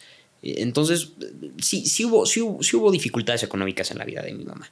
Y mi mamá desde los 15 años trabajó, trabajó y, trabajó como... Mi mamá eh, es, es, una mujer que yo admiro muchísimo porque es la persona más trabajadora que conozco. A día de hoy tiene, tiene su empresa, es una microempresaria, se dedica precisamente al tema al tema eh, de recursos humanos, algo que aprecio mucho de ella y que, ella este, reconoce y que, que, hace mucho es eh, pues, pues, pues, pues, luchar un poco este tema de la, de la discriminación en, en, los espacios laborales, ¿no? Qué fregón. Este, y, y digo, pero pero hubo, hubo una época que sí fue difícil para ella. Difícil, otra vez, partiendo del contexto del que venía, partiendo Comparado con lo que tenía antes. venía. Y pues le echó ganas, trabajó, salió adelante, eh, estudió, eh, le fue bien, gracias a Dios mi, mi, abuela, mi, abuela era, mi abuela era maestra, entonces no tuvo tanto problema en el tema educativo. Eh, estudió, pues no en la universidad que quería, pero pues acabó estudiando en una muy buena universidad, este, le fue muy bien eh, y acabó siendo muy feliz en la, en la universidad que estudió. Qué padre. Este, y hoy en día tiene dos trabajos, trabaja como maestra y trabaja como, como eh, en, su empresa, de recursos humanos, que, es, que es una gran empresa, que es una empresa que, que, tiene muy buen, muy buen nivel, que tiene muy buen rating a nivel nacional, y, le va espectacular a mi mamá. Qué padre. Conoció a mi papá, mi papá, alguien que pues también este, fue, siempre fue muy trabajador, siempre, siempre eh, le fue muy bien, gracias a Dios, en la vida. Y pues ellos dos eh, han luchado con todo para, para que a mí nunca me falte nada. Entonces mi mamá pues, sí es un ejemplo de, de chaleganismo, sí es un ejemplo de cómo el trabajo duro te puede llevar a de una situación eh, dura, ¿no? De una situación eh, eh, difícil a una situación mucho más eh, liviana en la que puedes vivir pues, con, los lujos que, que, que, gracias a Dios vivimos hoy, ¿no? Y que solo depende de ti, ¿no? Exacto. Ahí es cuando aplica. Ahí es cuando, ahí es cuando aplica ahí en esos casos específicos es cuando aplica. O sea, tienes claro, mi mamá, tres comidas al día, claro, tienes acceso a una universidad. Y mi mamá, y mi mamá otra vez. Papás. Tuvo acceso a todo eso.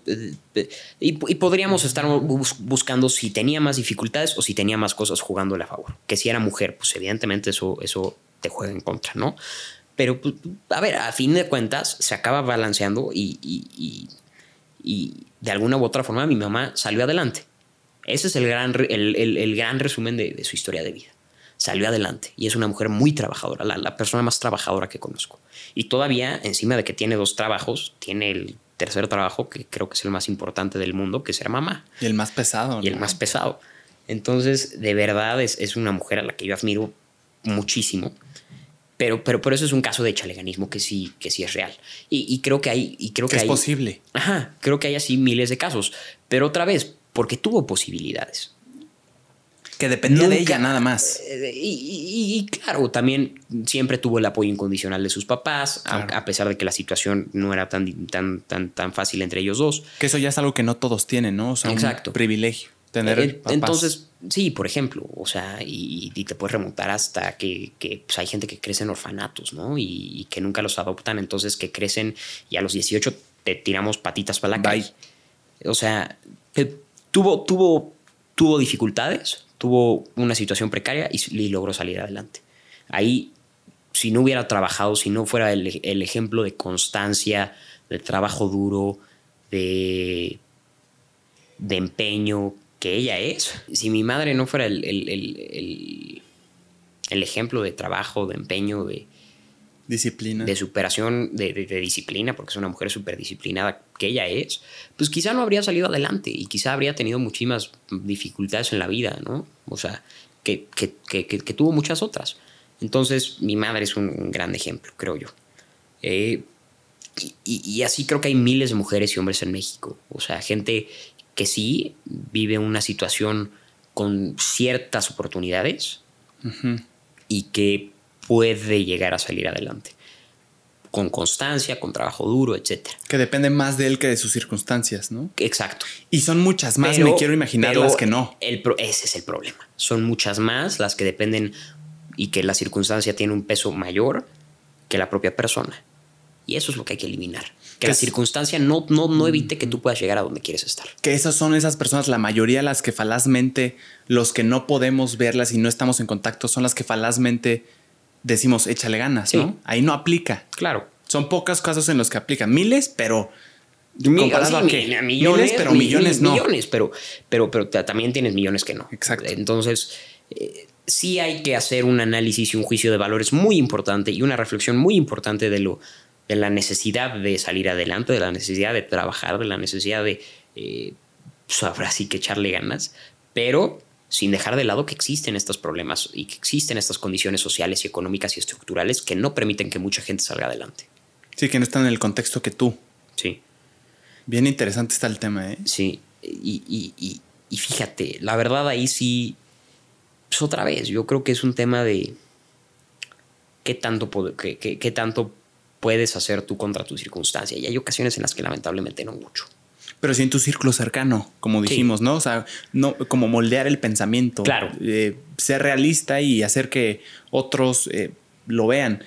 Que repito, no creo que sea fácil. Yo falazmente pensaba cosas que ahora no pienso, pero tampoco, sinceramente, no me arrepiento porque si no hubiera estado en esa situación no me hubiera dado cuenta. El chiste es progresar y, y ajá, o sea, si no hay alguien, si no hay una herramienta o algo que te haga ver eso que no estás acostumbrado a ver y que no sabías, entonces creo que es, pues, no sé si sea impunable de, hey, no lo has visto. No sé. Exacto. No sé. Es, una. Es por caso. Es, analizar el caso por caso. Muy complejo. Y fíjate, para que te des una idea, nada más, de otro de los miles de casos que, que llegan a, a representar una dificultad. Eh,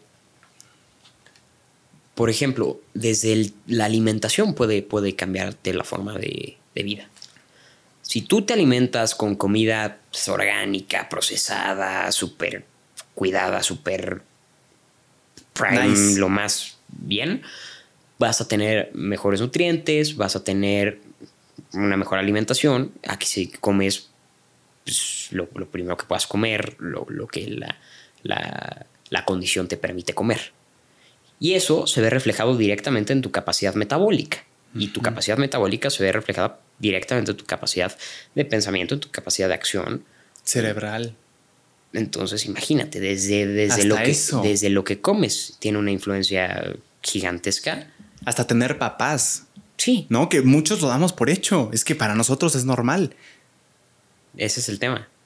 Damos por hecho muchas cosas. Eso, eso y, no nos podemos a decir, oye, güey, todas estas cosas influyen en, cómo una persona eh, vive, cómo una persona, eh, su situación es un poco más difícil, su situación es un tanto más difícil.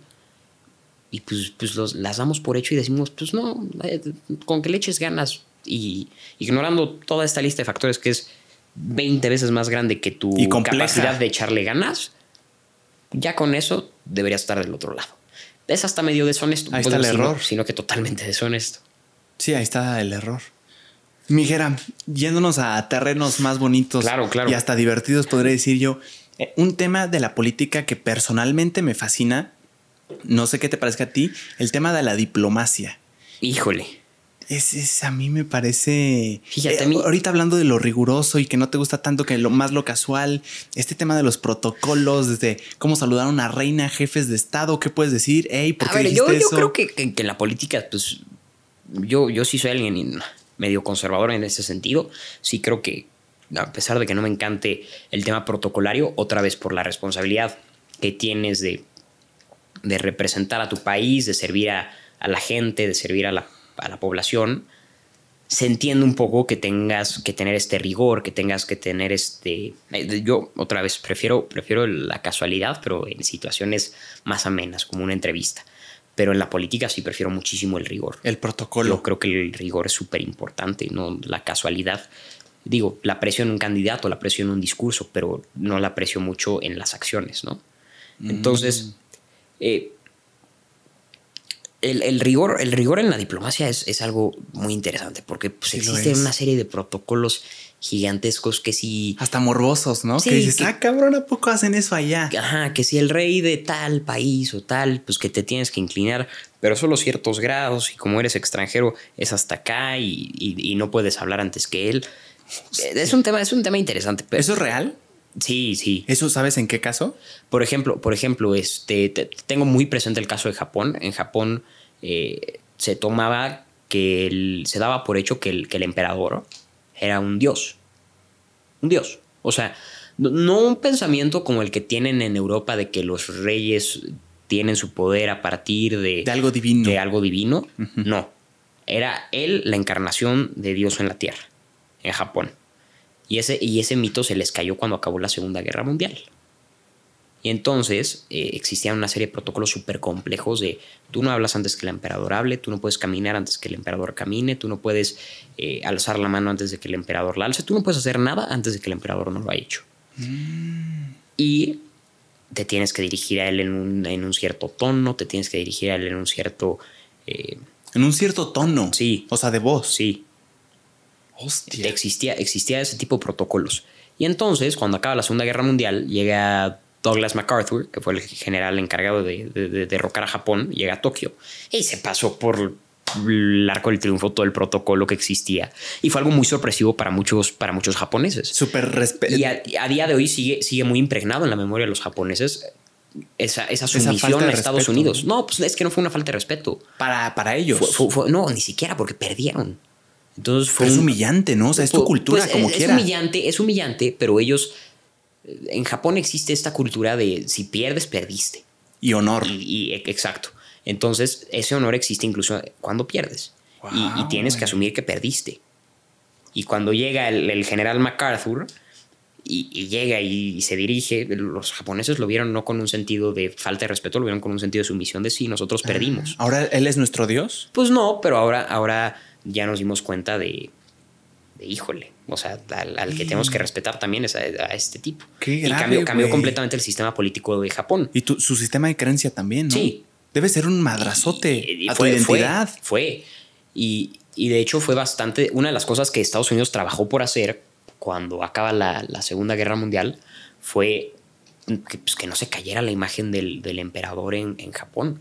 Porque además tenían miedo de que si se caía la imagen del emperador en Japón, fuera a llegar algún partido comunista que fuera a tomar el poder y que fuera a usar un discurso de Que lo seduciera. Exacto.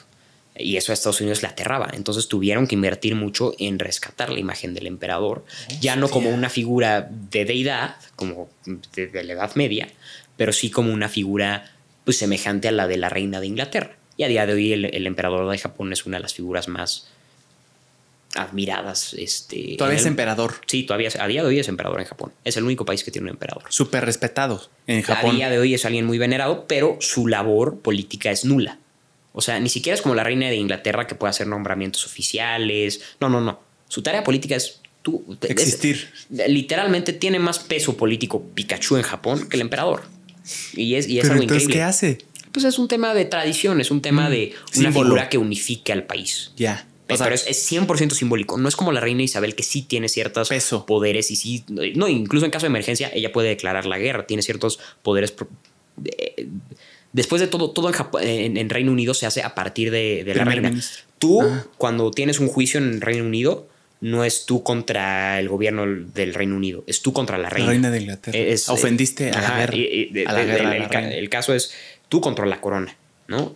Los pasaportes, las licencias, el dinero se imprime eh, con el, el valor de la reina, ¿no? O sea, o sea Su cara. la reina es la reina es la que la en nombre de la reina se imprime todo, todo, todo eso, todos esos documentos, todos esos trámites se realizan con la reina. Entonces ella tiene cierto poder, tiene cierta influencia. Claro. Es la representación del gobierno. En Japón ni siquiera.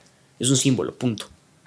O sea, es respetada porque es un símbolo y es muy importante para ellos porque unifica el país, pero a temas aterrizando la política, a acción, a ejecución, no tiene nada que ver. En, en Reino Unido sí, en Japón no. En Japón no. En Exacto. Japón no. Y, Qué interesante, y en no Japón, sabía. Y en Japón tienen un tema ahorita. in- Ahorita el, el- esto es algo que no mucha gente sabe. El, el emperador Hirohito, que fue el que estuvo en la Segunda Guerra Mundial. El que, lo, el que lo mataron y llegó no lo mataron, no lo mataron. No, Hirohito duró hasta 1980 y tantos. O sea, estuvo en la Segunda Guerra Mundial y salió en el 80 y algo. Pero fue el que desdiosificaron porque Sí, ganó sí, Estados Unidos. sí. Ah, pero no lo mataron. No Nunca- lo mataron. Ah, nunca. ok. No, no, no, no, no. Estados Unidos se empeñó en, en- en volver a legitimizar su gobierno. Mm. Este, porque además muchas de las acciones en la guerra se habían cometido sí en nombre del emperador, pero quien las había cometido no había sido el emperador, porque el emperador estaba muy por encima de los asuntos políticos del país. Era, él era una figura con tanto poder y tanta pomposidad. poca eh, cosa. eh, exacto, con tanta influencia que la guerra era un tema X. Entonces eso se lo acabaron aventando al gobierno japonés, que era el gobierno del primer ministro de, de aquel entonces, que era un régimen militar. Entonces, eh, pues se pudo rescatar ef- efectivamente la, la figura del emperador Hirohito. Con una conveniencia que Estados Unidos la respetaba porque no le convenía que, probablemente el comunismo surgiera algún pudiera permear ahí. comunismo, Exacto. Entonces, Ah. O sea, les convenían los dos. les convenía a los dos. Les convenía, a ellos- al japonés le convenía mantener, Mantener su ese- cultura. ese- esa cultura, ese régimen, esa estabilidad política que tanto brindaba el emperador. Sí. Y a Estados Unidos le beneficiaba como nada tener un régimen que, que- que se sustentara en la figura del emperador Y Hirohito. lo hizo ver así como, oye, yo lo hago por respeto y porque te respeto lo voy a mantener, sí, ¿verdad? O sea, sí lo hizo así. No, lo, Sí. no le vio sus verdaderas intenciones de que tengo miedo que pase esto. Nunca. No, pues no, no, usualmente no se hace eso. Eso Entonces, es diplomacia, ¿no? Sí, es de 100% una- un acto diplomático. Y entonces, eh, lo que acaba pasando es que pues, con el paso del tiempo, eh, pues ahorita el, el- el emperador actual eh, es, es nieto de Hirohito. O sea, su hijo Akito estuvo todos los 90 y todos los 2000 y estuvo hasta hace como 2, 3 años. Sigue vivo, si no me equivoco. Y ahorita el nieto de Hirohito es el que es emperador. O sea, es totalmente hereditario Sí, sí, súper. Y solo puede ser hombre el, el emperador, por ejemplo. y primogénito. Sí, y ya lo ca- justo cambiaron el tema de hombre hace dos, tres años porque eh, lo- de- los emperadores no estaban teniendo hijos. Y ahorita la línea de sucesión, me parece que hay solo una mujer en la línea de sucesión y es una persona y es la única. Y, No hay de otra. Sí, sí, porque además las, las otras este, sucesoras, una se casó con un plebeyo, entonces perdió su título real. Otra, muy similar a Inglaterra, ¿no? Sí, pero todavía, pero imagínate, ¿Por ¿no? qué una cultura mucho más conservadora. O sea, Japón, si, si tú crees que, que Reino Unido es una cultura muy conservadora y que mantiene mucho las tradiciones de la corona, etcétera, Sí, sí, sí. en, en- el Reino Unido traen una política liberal respecto a la corona desde hace tres siglos. O sea, la han venido modernizando y han permitido que las mujeres tengan más participación, han- le han dado más cabida de todo. Por ese tema de divorcios y que se volvió a casar y con quién sigue, sigue estando ahí, ¿no? Sí, pero, pero, pero lo han dado un poco, le han, le han dado un poco más de apertura. Poquito pero- a poco. poquito a poco en los últimos 300 años. En Japón, ha- Hostia. en, los, ul- en Japón ha sido en los últimos 30. Súper acelerado. Sí. ¿Por qué? ¿Por qué Por- cambiar las cosas así? Porque Japón es, porque el mundo, porque el mundo está cambiando y, y- y- y, pues una cultura súper tradicional como la japonesa, evidentemente hay, hay, hay momentos en los que eh, te enfrentas a un mundo muy modernizado y no Mm. puedes competir contra un mundo muy modernizado teniendo ideas muy viejas. Ya no cabe. Y, y- y acciones muy viejas como, como la norma Wow. Y, y la línea de. ¿Cómo se le llama? La línea de, de sucesión. de sucesión cambió. O sea, ¿qué va a pasar cuando llegue el turno de la chica japonesa? Pues, pues Japón tendrá una emperadora, que, una emperatriz, que- Emperatriz. Que, que va a ser un tema interesante. Si no me equivoco, si no me equivoco es, es mujer. Hay una posibilidad de que sea hombre, pero sí, sí, sí sé que lo cambiaron precisamente porque traen un aprieto ahí de que, eh, pues, híjole, imagínate. Oye, ¿y sabes si, ok, soy emperador, tengo a mi hijo, no, tengo a una hija primogénita El hijo. y O sea, luego, y luego otro- nace si otro hijo? se declina por el hijo. El hijo. Directamente. Wow. ¿Y por qué es tan similar? ¿Sabes o has conectado puntos en por qué es tan similar las tradiciones, ¿cómo se le dice?, gubernamentales de Reino Unido con las de Japón? O sea, alguien llegó a Reino Unido, Reino Unido llegó a Pues Japón. no, no, en realidad, en realidad es una cuestión de, de- de las diferentes culturas del mundo y cómo han evolucionado y cómo existen sistemas de dominancia. eh, pues no, no me encanta la palabra patriarcal, pero pues existen sistemas de dominancia de ese, de ese índole en, en varias culturas del mundo, especialmente en, en- en- el ámbito familiar, ¿no? O sea, el hombre es el que se encarga de las tareas de representación de la casa. Entonces, como el hombre es el que se encarga de tareas de representación de la casa, ¿cuál es la casa de, de la familia real? Pues es, es, es el país, es, es, el, es el gobierno, es el palacio. Entonces, la familia, ¿quién es el, el, el, patriarca de la familia real? ¿Quién es el que tiene que hacer esta labor de representación? El emperador.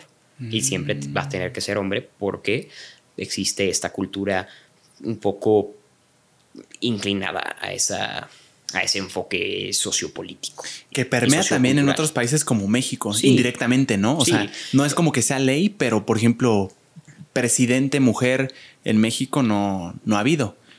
O sea, parece que es algo cultural, ¿no? no tanto que sea de regla. Y fíjate, además, en México, tú podrías pues decir, pues eso es algo que heredamos de Europa, ¿no? Pero ni siquiera, porque también los aztecas tenían una política de no permitir que mujeres fueran, fueran las latuanis. O sea, son coincidencias. Son coincidencias que parten de, de pues mucha gente, yo creo que mucho... Es un temazo ese. Muchos ¿eh? temas, sí, yo es, es, un tema muy de, antropología. Sí, o sea, ya va la filosofía, ¿no? O sea, ¿de qué valor le das a una persona? Y a, la, y a, la, antropología, por sobre todo, porque te tienes que remontar a cómo funcionaban las sociedades cavernícolas y cómo los líderes de la manada y los líderes de, de los grupos eran por lo general hombres porque eran los que iban a cazar, etcétera. Entonces puede ser puede tener que ver con temas físicos, ¿no? De fuerza, claro, de fuerza, de, entonces todo eso todo eso se acabó decantando a, a, las sociedades modernas. Hostia. Y por eso por eso se habla mucho de patriarcados, etcétera, porque son temas que que la sociedad ha tenido los últimos 15.000 años que no han cambiado o sea, y que, la dominancia. Que parece que inició así, ¿no? O sea, esto de los cavernícolas, como que parece que siempre fue así. Pero otra vez, son casos de estudio muy particulares. Yo creo que siempre es muy importante no pecar de imprecisión. Entonces no te podría hablar bien del caso japonés y compararlo con el caso de Reino Unido. Claro, solo estamos rebotando. Porque existen Nada diferencias. es definitivo. Pero, pero, este, sí, sí creo que también hay un factor antropológico importante que juega un rol en, la mayoría de coincidencias de ese estilo que no son coincidencias, de nuevo tienen un, un orden. Una justificación. Pues una explicación más que justificación. Y una explicación no creo que sencilla de una... de esto es así porque... Una explicación antropológica... Súper compleja, de miles, De miles, de cientos de miles de años. Claro. Gera, yo en todas las clases de. Cuando estaba en clases de historia en la prepa, siempre se nos dijo a la clase que México siempre fue un país súper diplomático en, un tiempo, súper diplomático y que el mundo reconocía la diplomacia de México. Y que llegó un punto en el que se, se como llegó un declive, un punto de declive en el que comenzó a caer esa diplomacia. O sea, no a desplomarse, pero sí, sí a deteriorarse, o sea, no, no a tenerla ya como el reconocimiento internacional. ¿Tú sabes algo de eso? Pues no, en realidad México se ha mantenido como un país eh, amigo del mundo. ¿no? Cada, cada, cada gobierno tiene sus intereses, cada gobierno tiene sus, sus políticas públicas. Eh, durante la administración de Vicente Fox, no recuerdo muy bien quién fue el canciller, pero tuvieron un canciller terrible que rompía el protocolo a diario. Este Fox, Fox como presidente en algún momento. a eso iba. Este, habló con Fidel Castro y le dijo que que, pues, que podía venir a una cumbre aquí en Monterrey, pero que después se tenía que ir. ¿Qué, ¿Cómo fue eso? Comes y te vas. Yo, yo sí sé un La llamada, pues... Ah, o sea, el, digo, para explicarlo tenemos que explicar el contexto del mundo, ¿no? o sea, Estados Unidos capitalista. Ajá. Estados Unidos es un país capital, capitalista. Cuba es su enemigo histórico en la región. ¿De Estados Unidos? Ajá. Por, por Fidel Castro, el castrismo es un régimen de izquierda, de extrema izquierda, es un régimen ¿De socialista, es una dictadura socialista. Eh, y Fidel Castro era su representante, su representante desde 1959 hasta 2009, ¿no? Entonces... Entonces eh, Bush estaba en la presidencia de Estados Unidos y Castro estaba gobernando Cuba. y, Bush, que era un presidente de, la derecha en Estados Unidos, o sea, era, todavía más derecha, ¿no? O sea, dentro del estándar estadounidense era, estaba a la derecha del, estándar. Y en, Cuba tenías a, a, Fidel Castro, que era el máximo enemigo de Estados Unidos. El extremo. Ajá. Entonces, pues iba a haber una cumbre en México, en Monterrey. ¿De qué un congreso? algo, similar a la cumbre de las Américas que hay ahorita. Como un eventazo mundial. Sí, algún evento donde se iban a reunir los líderes de América Latina. Y entonces, y, también está invitado Bush. ¿Y qué se discute ahí, Jera? O sea, temas pues, políticos. Pues, la, agenda, la agenda política nacional, luego se llegan a acuerdos de tratado de libre comercio.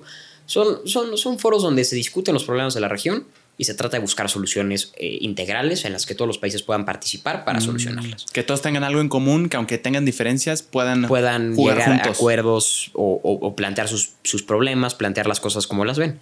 Ya. Total, en esta cumbre resulta que, que, pues, Fox, Fox, Fox era impertinente, por decirlo así. No, no, era, no era bueno para hablar, no era bueno para comunicarse y no, no tenía mucho este... Era alguien muy casual.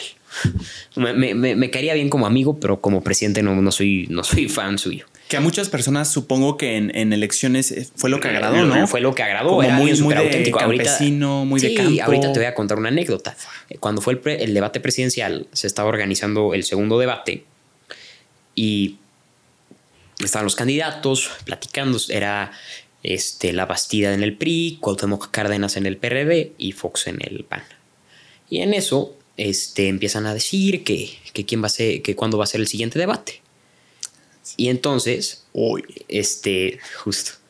eh, Cárdenas dice, pues yo creo que el viernes podemos armarlo, este, sería una muy buena fecha, nos queda bien a todos. Pero estaban súper calientes, ¿no? Sí, O sea, estaban. No, pues ni siquiera, pues, pues, pues Fox siempre fue muy Ah, bueno para prender el, el- el mechero. Entonces, eh, llega Fox y dice, hoy hacemos el debate. Y, y- y- y le dice, y le dice Cuauhtémoc Cárdenas el viernes. Y Fox dice, hoy, hoy. hoy. Y, y se volvió en un hito de su campaña. El, el famoso hoy se, se convirtió en, en- en un himno, Como un eslogan. en un eslogan, ¿no? O sea, pues hoy es el cambio. Hoy es, o sea, las cosas tienen que cambiar hoy, no el viernes. Está hoy. bien bonito, está lindo Sí. el, el- la Eh, palabra. Fox, Fox, fue- Fox fue bueno para el tema, para el tema de comunicación en campaña, muy bueno. de marketing. Fue- sí, claro. Pues no cualquiera puede cambiar un. Un sistema político tan complejo y quitar al PRI de los pinos. Exacto. Y luego, así hay varias anécdotas, varias, Fox, Fox, pero también o te puedo contar anécdotas malas de Fox. Bueno, pero e- esa, eh, ¿qué, qué sucedió? Cuauhtémoc Cárdenas no aceptó. Fue, fue, fue hoy. Fue- No. no, acabó, sí, acabó siendo el viernes, pero este.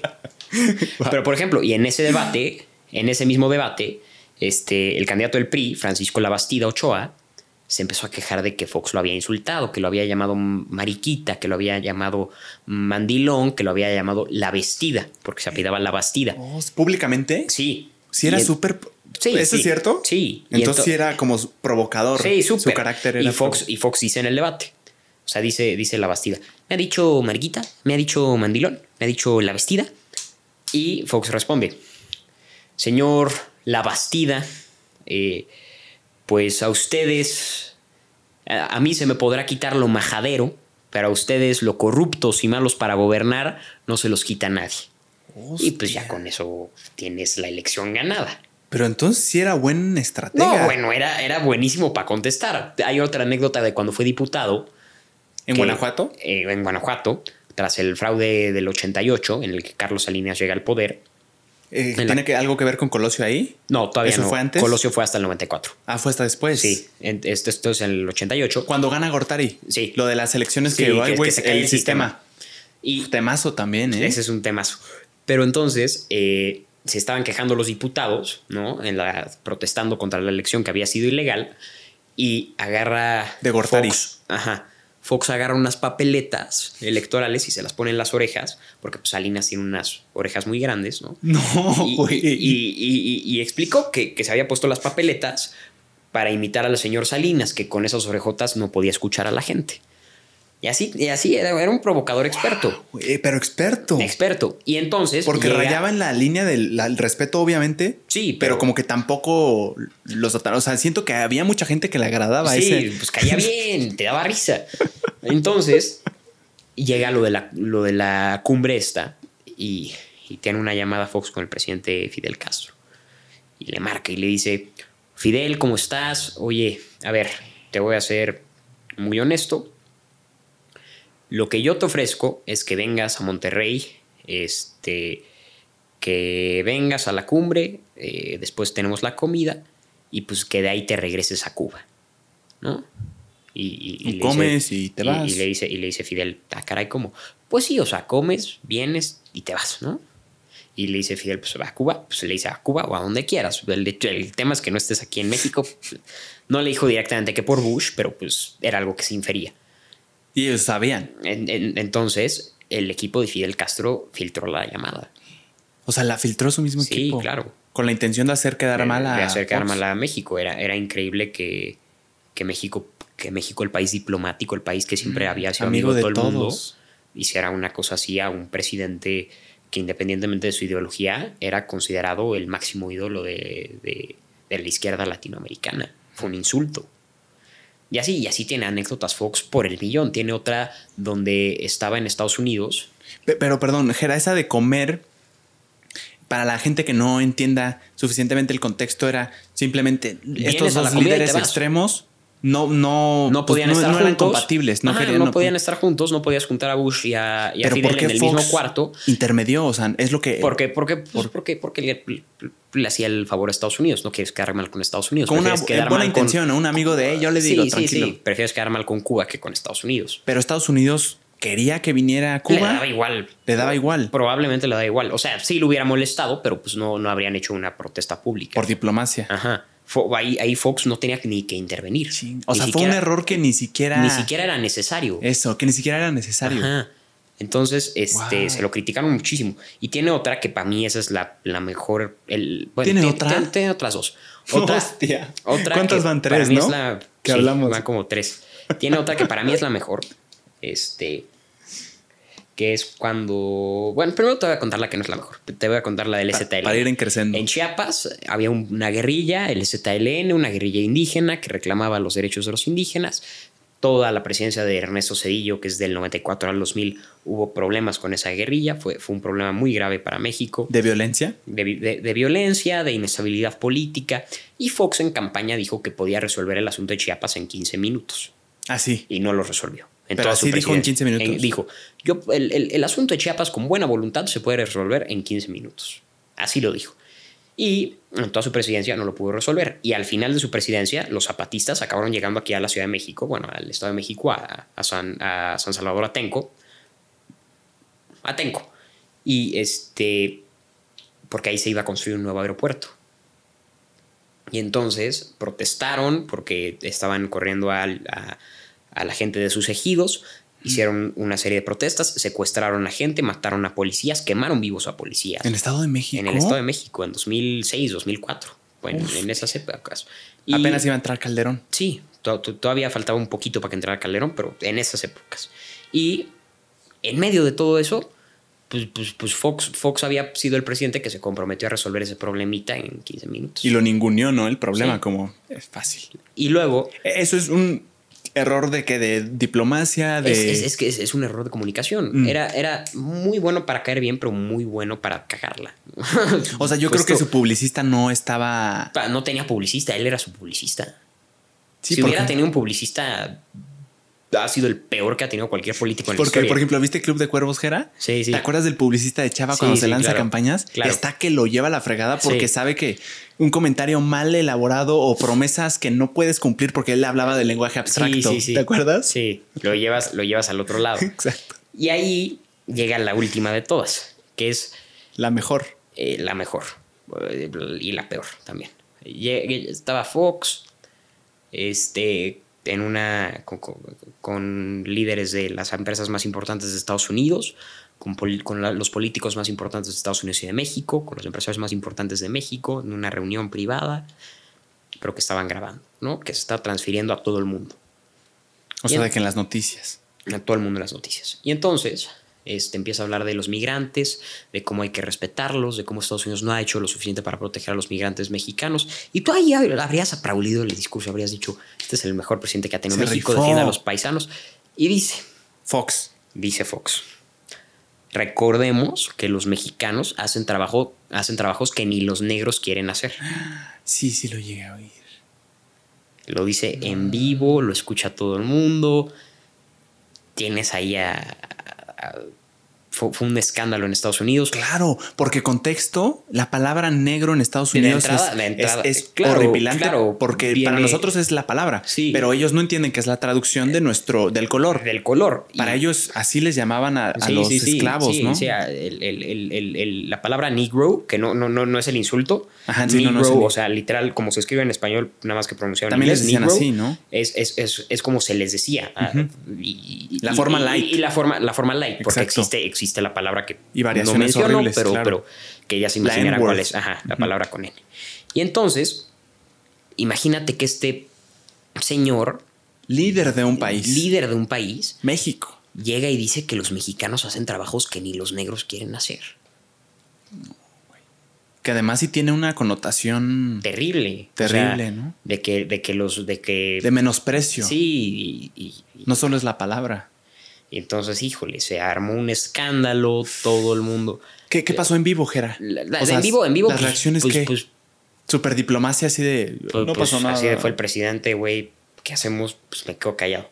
Pero después, los activistas más importantes, algunos de la época de Martin Luther King, salieron a protestar contra Fox y salieron a pedir que se disculpara públicamente. Y con razón, ¿no? Sí.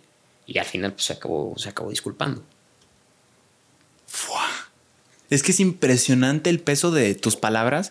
Que, a ver, si somos Sí, realistas no, y ver, coherentes. La gente, la gente que, que- que cree Sí, que no. Peña Nieto decía estupideces. ¿Cuántas personas no, no pudieron haber dicho, personas que nos llevamos, que conocemos, que son amigos, a veces nosotros mismos, que puedes soltar un comentario así de la nada Sí. y se te va y Tienes- pareció tienes- chistoso? Pero el peso de las palabras es impresionante cómo se exponencia siendo líder político. Es Y- impresionante, güey. La presión es. Y ahí está el mismo problema. O sea, hablamos mucho de que si Peña Nieto se le cayó el pastel o que si decía estupideces de los tres Maravilloso o cuatro video, ¿eh? minutos. Maravilloso el video. Pero híjole. A ver, Peña Nieto, las estupideces que decía, porque sí decía muchas también. O sea, cuando dijo que el IFAI era el eh, Instituto Nacional para el Acceso a la Información de toda la ciudadanía, desde el gobierno, para el gobierno, con los ciudadanos unidos. Aumentó palabritas. O sea, sí.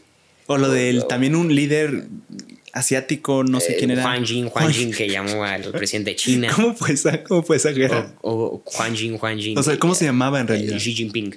No, le dijo Juan Jing.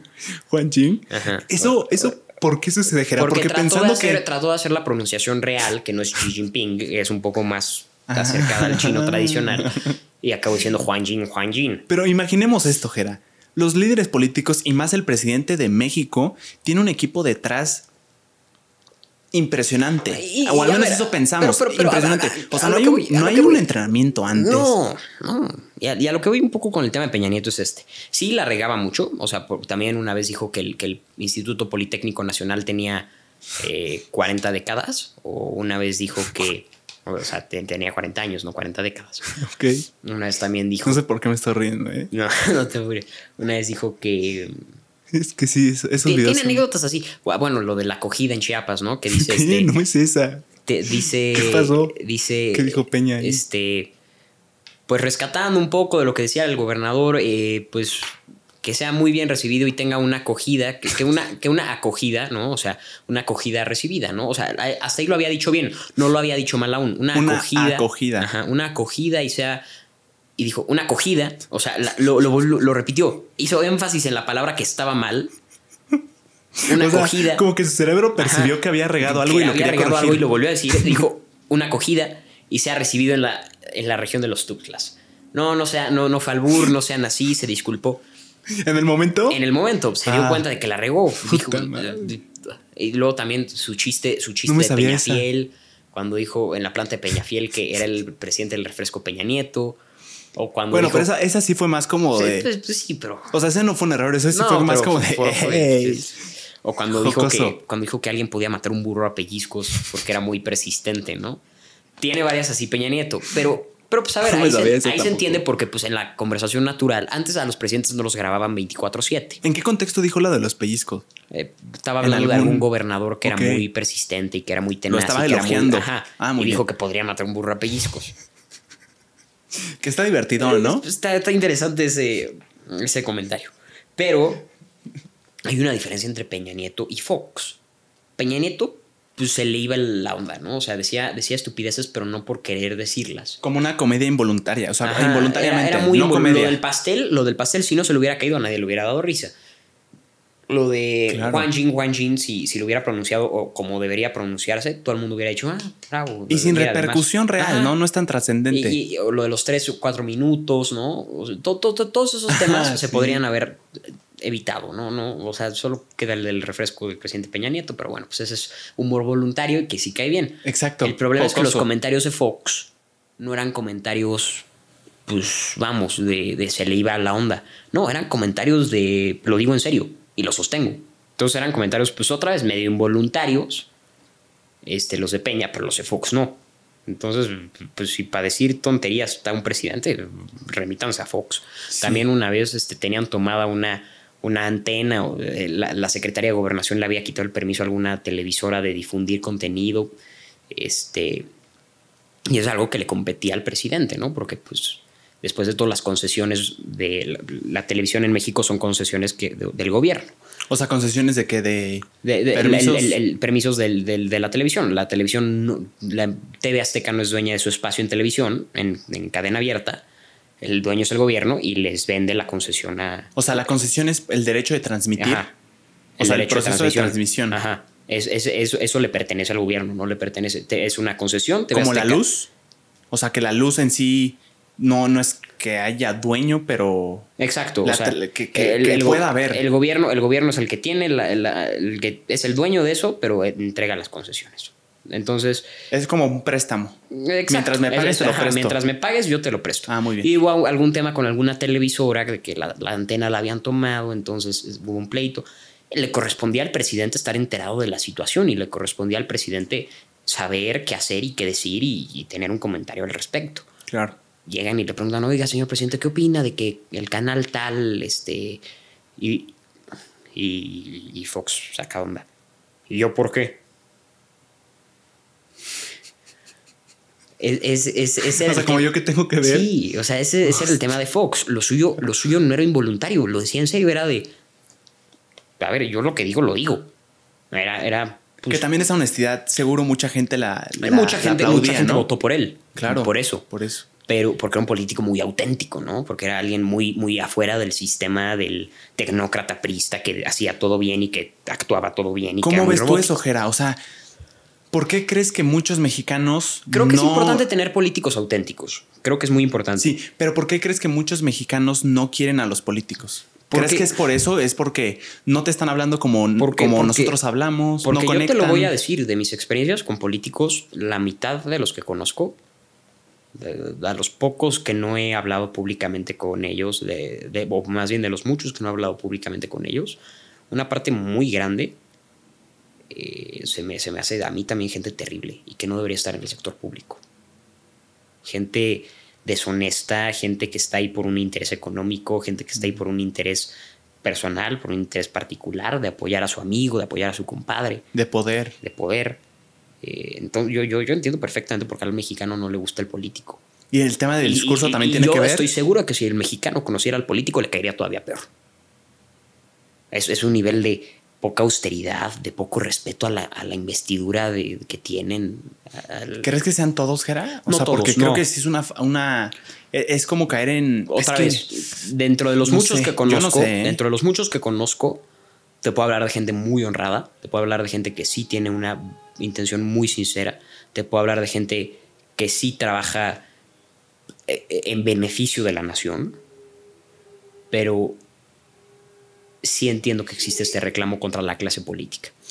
Es posible ser, estar en, el, en un alto mando del gobierno y ser incorruptible, o sea, Sí. llegar limpio, ¿sí, Sí. crees eso? Sí, Un alto puesto presidente de la nación. sí, completamente.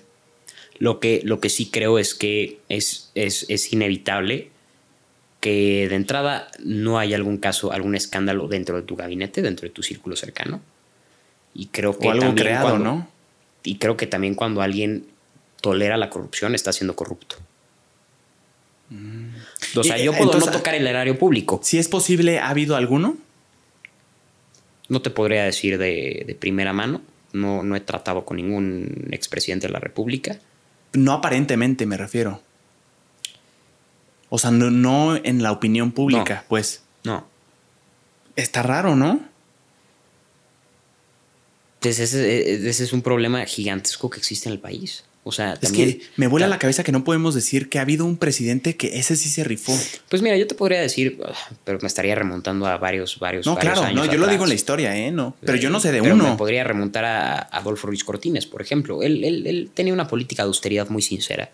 Él incluso permitía que, que- que lo parara la policía si se pasaba el, el alto, por ejemplo. Y a, y a sus escoltas también. él, este, él, él tenía un tema en contra de la corrupción por dos motivos, porque le parecía terrible. eh, de hecho, llegó a, llegó a encarcelar a muchos de los funcionarios de su antecesor por, por temas de corrupción, etcétera, aunque fueran del mismo partido y aunque fueran amigos cercanos. O sea, y, se fue y con. Llegó, y llegó a encarcelar a gente de su propio gabinete por, por temas de corrupción. ¿Él fue del PRI? Sí, Adolfo Ruiz Cortines. ¿Esto en qué fue? En el. 50. Hostia. Y, o sea, hace mucho. y también Bueno, él tenía un tema de escepticismo y, de- y creía mucho en la brujería y en los fantasmas y creía que si se portaba mal, pues le, le iban a jalar las patas en la noche.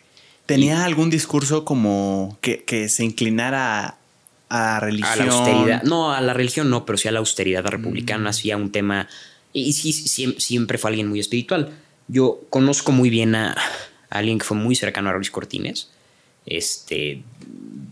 Me, me trato de acercar mucho a, a la poca gente que queda viva que lo llegó a conocer. eh, porque creo que es un presidente muy importante y que los mexicanos deberíamos de tener muy presente como un buen ejemplo de un buen presidente. El, quizá el único que ha tenido México en muchos años. De austeridad. No estamos diciendo el mejor, simplemente En de alguna los- forma el menos peor. No, yo diría que el mejor. O sea, sí fue un buen presidente. Y, y- y sí defendería sus acciones, sí defendería lo que hizo. O Sin sea, caer no- en el fanatismo. Claro, pero no tiene acciones. Que eh, las tiene. Digo, es que yo no las yo no lo Tiene- conozco tiene bien, que se ¿eh? le pueden criticar como a cualquier otro presidente. Te pregunto por curiosidad, Sí. no por confrontación. No, no, O no, sea, evidentemente. Tiene... cosas que se le pueden criticar como a cualquier otro pero presidente. no suficientemente graves como para pero ni no siquiera acordarte. Exacto. O sea, ni siquiera para tenerlas acá. Entre otras cosas, pues hay que recordar que él fue el presidente que le dio el voto a la mujer. Fue el presidente que creó la Comisión Nacional de Energía Atómica.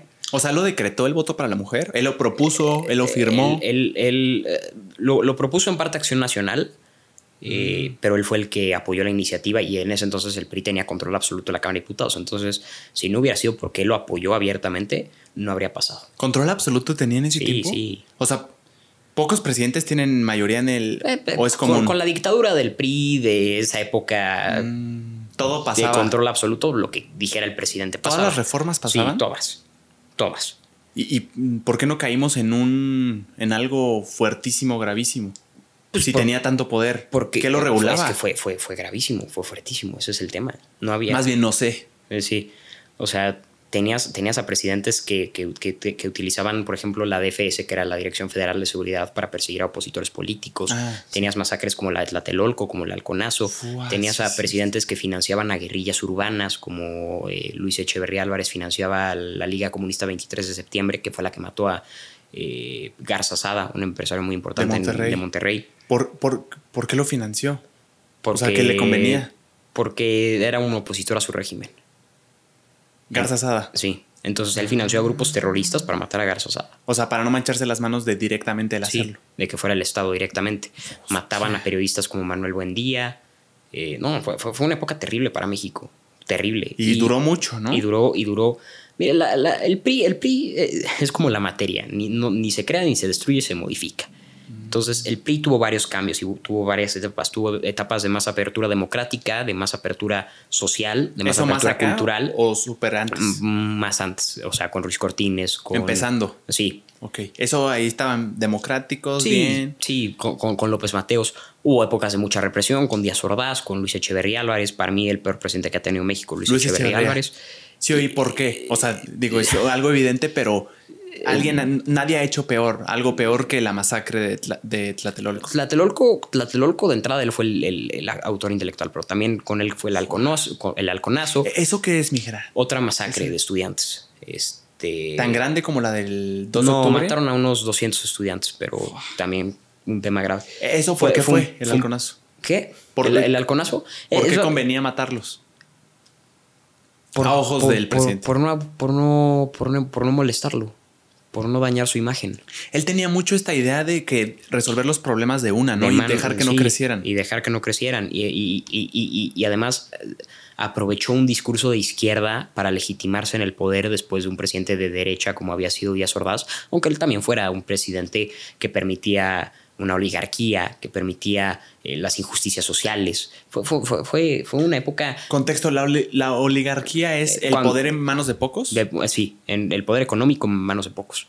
Es, o, o sea, En manos de pocos empresarios. Ah, O ok, sea- pero hay una mini oligarquía ahorita.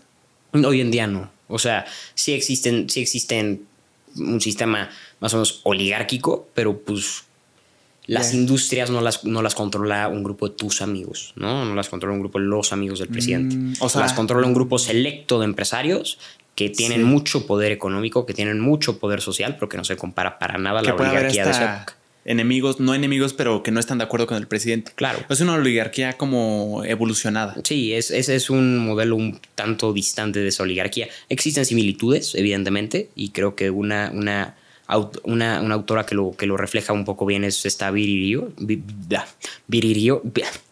Viri, Viri Ríos. Se me dificulta la R cuando hay como dos, cuando hay dos antes. Viri Ríos, sí. Viri Ríos. Y este. Pero, pero a ver, es, es, es, es, es un sistema un tanto distinto al, al que existía antes. Y, y hoy en día existen unos órganos que regulan el control empresarial y también el control del presidente, pero en esa época era lo que el presidente dijera se hacía. Hostia. Y por eso pasaron cosas como las matanzas de estudiantes. Sí. Entonces, Este, fuera de eso, hay algo de las masacres que es bueno, es que eso es suficientemente horrible como para dictaminar que es de los peores pues que ha habido. es que con, con, con, con, con Ruiz Cortines, con López Mateos, con Díaz Ordaz había crecimiento económico, cuando mínimo. Con él no, porque él eh, ahuyentó a la inversión extranjera, se peleó con todo el mundo, se peleó con los soviéticos y se peleó con Estados Unidos. Era una dictadura en todos los sentidos de la palabra, ¿no? O sea, por ejemplo, como, como el gobierno controlaba el suministro eléctrico, ¿no? Y controlaba eh, la economía, podían este, dañar específicamente a comunidades que no votaban por el PRI. Eh, también fue, se lanzó contra los empresarios, se lanzó contra la banca, pero también se lanzó contra los grupos de estudiantes, se lanzó contra las minorías. Fue, fue un mal presidente eh, en todos los sentidos. O sea, que se emborrachó de poder o que buscaba, creía que estaba haciendo algo noble Se- con eso. Se emborrachó de poder. Y yo no creo que él creyera que estaba haciendo algo noble. Yo creo que él estaba muy consciente de que lo que él quería era poder absoluto. Y, y bueno, gracias a Dios, este acabó llegando un, un nuevo sistema dentro del propio PRI eh, para acabar quitando a Echeverría. Y- o sea, ¿lo y consideras el peor de la historia? de la historia de. México. Porque pues, ah, podríamos remontarnos a Benito Juárez o la fregada, Ajá, pero exacto. pues, a ver, de entrada Benito Juárez estuvo tantos años en el poder, Porfirio estuvo tantos años en el poder y, el contexto social e histórico era uno muy distinto. El de Echeverría, en un contexto social y político de esa época, Ya era un moderno, ¿no? Y era, y, era un, y era un líder que estuvo solo seis años en el poder y, y le hizo más daño a México de lo que le hicieron todos el resto de presidentes juntos. Guau. Fue, fue la peor época para México. Y ¿La gente estaba consciente de eso en el momento? no, era un presidente muy popular, muy carismático. ¿Es en serio? Sí. O sea, hablaba muy bien, que tenía de bueno, porque estamos Caía- hablando de lo malo. caía bien, era muy carismático. Algo tenía que otra vez, usó un discurso de izquierda para legitimarse. Entonces le caía muy bien a los grupos de izquierda, ¿no? Grupos de izquierda, pero no tan izquierda. O, sea, cosas como que agradaban, como que decía que fuera de, de pues, izquierda. Pues, pues, pues, la, el rescate de la soberanía nacional y que México es el mejor país. ¿Sabes? Un discurso medio nacionalista. Nacionalista, todavía peor. Sí. Entonces, eh, Eso gusta mucho, ¿no, Jera? Sí, Funciona sí. mucho. funciona los mucho. discursos Y yo no creo que sea un mal discurso, pero, pero, pero hay, hay que tener cuidado cuando, cuando, cu- en cómo se usa. Es que hay una diferencia ahí de patriota y nacionalista, ¿no? O sea, el patriota es más orgullo de tu país y nacionalista es decir, mi país es más chingón que el tuyo. ¿Va por ahí? Esa es una, esa es una línea que se ha tomado para descalificar el nacionalismo. Pero el nacionalismo en realidad es amor por la patria. Es, es un amor exacerbado por el país. Pero amor Y- ciego. Y patriotismo, y patriotismo no es tanto am- amar al país. Patriotismo es más comportarme como un buen ciudadano eh, conforme a mi característica como mexicano. Seguir las reglas, obedecer al gobierno, ser, ser un, un buen chico, ¿no? Y nacionalista es amar a México, es, es amar al país, pero yo creo que hay buenos y malos nacionalistas. Hay nacionalistas que aman a México y que reconocemos los problemas que tiene el país, que reconocemos que hay temas gravísimos en México y que a pesar de esos temas gravísimos, de esta desigualdad, de este crimen, de este odio, amamos al país y creemos en el potencial que tiene México para superar estos problemas y porque amamos a México estamos dispuestos a dar nuestra vida con tal de que se solucionen esos problemas. Eso y es que ser México- patriota, Eh, patriota. eh, eso es ser nacionalista. nacionalista. ¿Por, pero por qué la patriota- connotación negativa? Porque dentro de ese mismo rango existe un tipo de nacionalismo Extremo. extremo, muy negativo. ¿Tiene un nombre particular? Nacionalismo también. Es- Nacionalismo es nacionalismo exacerbado. Eso, eso es, después de todo, nacionalismo, que es el mi país es mejor que el tuyo. Mm. Un poco como el de Estados Unidos en ciertos casos. En ciertos casos, claro. Este, y, y, patriota es más un sentido cívico de respeto y de entendimiento de las leyes y de me comporto como un ciudadano cívico a partir de este respeto y amor que tengo por el país. De amor genuino. Sí. Es, es, es más bien, soy un buen ciudadano porque amo a mi país. Eso es ser patriota. Y ser nacionalista es amo, amo a mi país. Porque sí. Sí, o sea, pero, pero, pero puedes como nacionalista también reconocer los problemas que tiene México y, y amar tanto a México que estás dispuesto a dar la vida por, por mejorar estos problemas. Y yo creo que un nacionalista que no entiende que México es imperfecto, que tiene problemas y que esos problemas los tenemos que solucionar, no es un buen nacionalista. Y no, y no debería llamarse a sí mismo nacionalista, debería llamarse a sí mismo loquito. Es como una ceguera intencional, Sí, ¿no? sí. Tú, tú no quieres ver. No quieres ver que tu país tiene problemas, que tu país no es perfecto, y, y por no querer ver esos problemas que tiene el país y por no querer mejorar esos problemas estructurales, sociales, eh, políticos, económicos, culturales que tiene el país, lo estás metiendo al abismo. Algo así como el pensamiento echaleganista. Sí. O sea, que no lo Sí, estás viendo. Te, te, te, te, Te ciegas. Te, te- te ciegas. Bien. Y volviendo un poco a Ruiz Cortines, este, El mejor presidente de la historia. el mejor presidente de la historia de México, juicio, en mi- en mi a mi juicio personal, De la historia, literal. Elo López Mateos, que fue su sucesor. Ellos dos fueron muy buenos presidentes. Pero bueno, de- de lo, lo curioso de Ruiz Cortines, que es una parte que te digo, él era alguien que tenía mucho este pensamiento místico, ¿no? Él creía mucho en, en, en- en- en que le iba a ir mal si actuaba mal, un pensamiento medio de karma. Y siempre cargaba consigo un, un- un palito, ¿no? un, palito un- un palito como estos con los que buscas agua, pues por eso de la buena suerte, por siempre tener, estar tocando madera. ¿No ¿Es así? Sí, O sea, por siempre estar tocando madera. Sí, y Wow. también tenía, también Está tenía un tema de, de que no le gustaba la piel, la piel de, sap- de- de cocodrilo. Entonces, en algún momento, Miguel, Miguel Alemán, que era su sucesor, digo, su antecesor. Que no llegó- fue hace mucho, ¿verdad? Miguel Alemán habrá sido, sí, 40, 50. Épocas de ah, 40, 50. Sí. Y luego hubo un, un alemán después. No, hubo un alemán gobernador y hubo un Miguel de la Madrid. De la Madrid es el que estoy De confundiendo de épocas sí. de Luis Miguel, ¿no? Sí, sí, más o menos. Roberto Ochentas, Palazuelos, Luis sí, Miguel. ochentas. Ah, lo estoy confundiendo. Muy bien. Y este Miguel Alemán tenía, tenía unos zapatos de piel de cocodrilo. Este, y llegó un día a hablar con, con, con Ruiz Cortines y Ruiz Cortines no lo quiso recibir porque tenía los zapatos de piel de cocodrilo. Y, le, y también por ese tema que tenía. ¿Por ecologista o porque creía No, de mala mm, suerte? El ecologismo en esa época era, era Nulo. Nulo, sí. No, era, era por un tema de no le gustaba esas Malas vibras. Sí. Hostia. Era, era un presidente curioso. ¿Lo decía públicamente, Jera? ¿Su, su, a- Era ¿Sus creencias callado. personales? No. ¿O no, cómo lo sabes? o sea, eh, lo sabes por leer. por, por, por, por Cosas, por- biografías por, biografías que se han escrito Ah, de él, bien.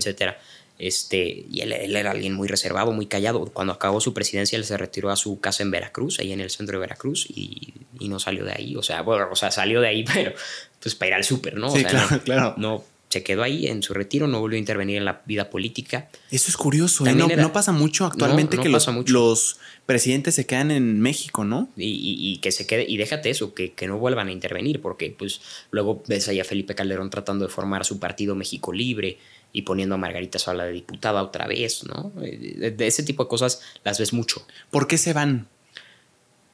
Yo creo que en parte por miedo, y los que no se van, yo creo que es en parte porque siguen teniendo ambiciones políticas. Y Ruiz Cortines es uno de esos pocos casos que dijo, no, yo aquí ya acabé, bye. me ¿Era voy a-". popular con la gente? Sí, era un presidente popular. Lo pero querían. No, pero, no, pero no extremadamente popular, no, no, no por encima del promedio del prista de la época.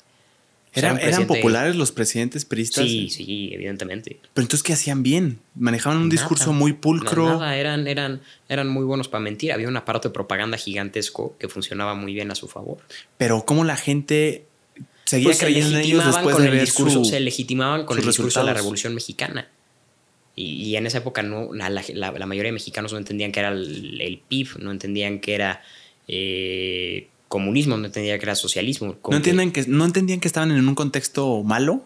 Sí, era con- Posiblemente, ¿no? Exacto, era con que, pues bueno, mira, el gobierno me da mi- mis dádivas, me da mis apoyos, yo con eso estoy por bien servido. No los podemos culpar, ¿no? Pues no, evidentemente, yo creo que fue un... No tenían un el PRI- referente. el PRI fue, una, fue, fue la dictadura perfecta. Como la peli, ¿ya viste la peli? Sí, Está pero- buena, ¿no? Pero hay una reflexión muy buena de un politólogo peruano, eh, Vargas Llosa, que la- la- el término dictadura perfecta viene de ahí.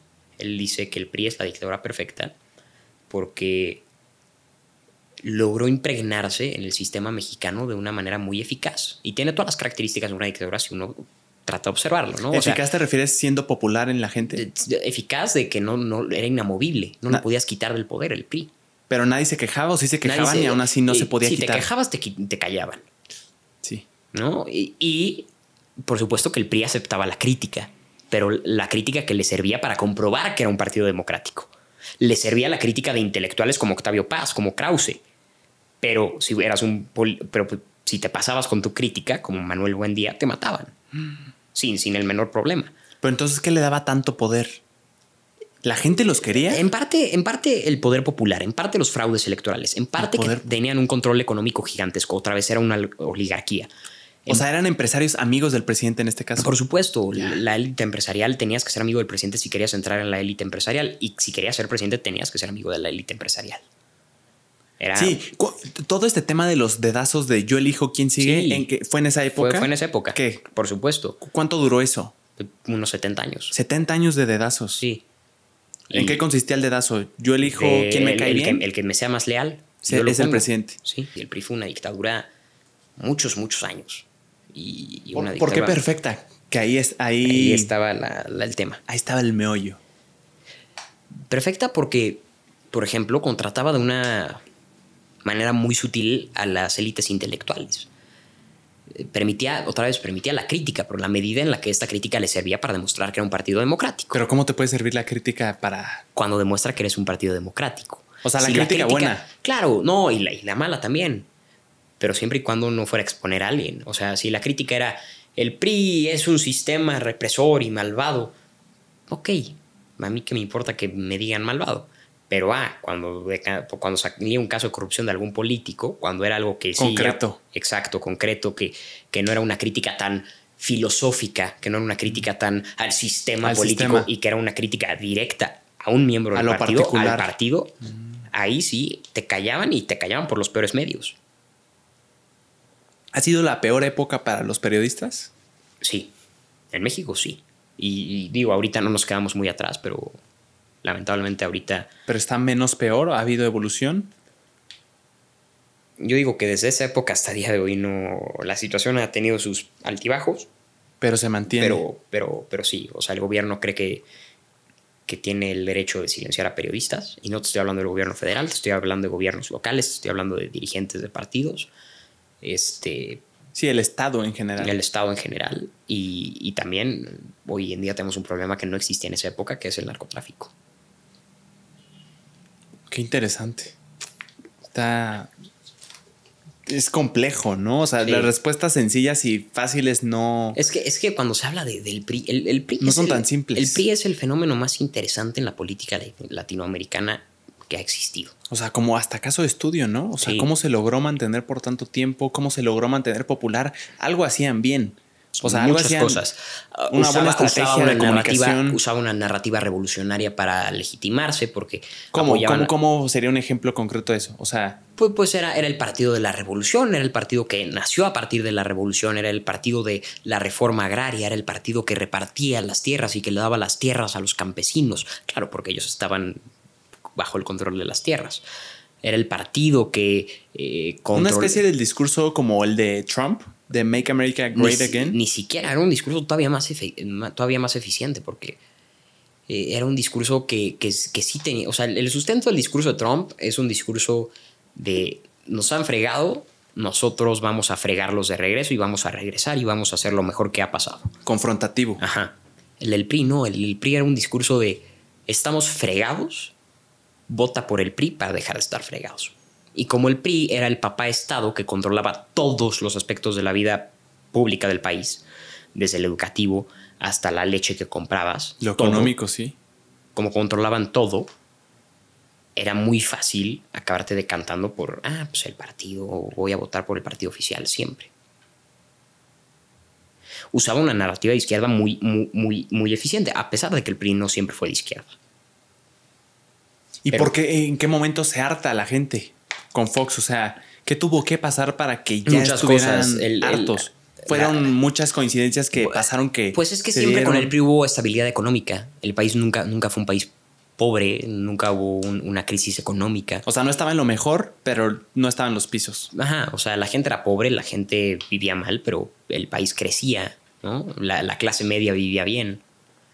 El problema llega cuando llegan presidentes como Echeverría, empiezan a tomar medidas económicas bizarras, sin explicación, pero que dan un cambio completo a la economía para que la economía quede en control del Estado.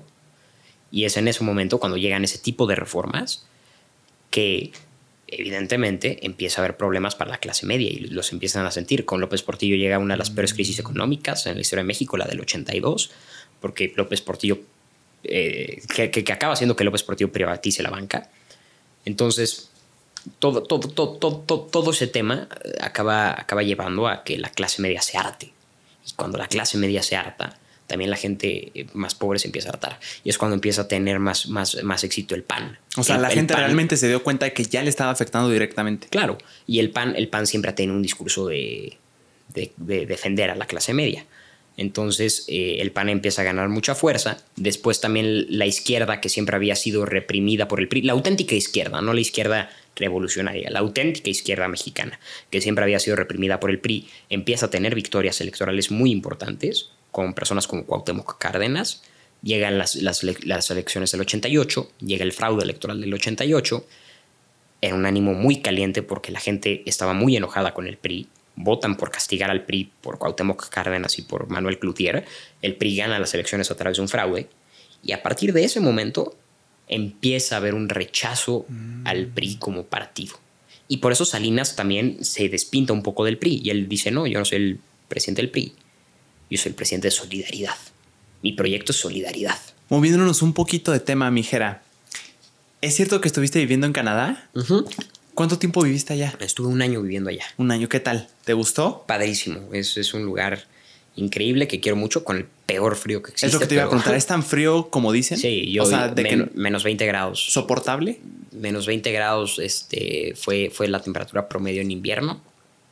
Y ¿Se soporta? Llegué a estar a menos 40. O sea, ya a los menos 40 ya no sales de tu casa. Sí, tenías que ir a la escuela.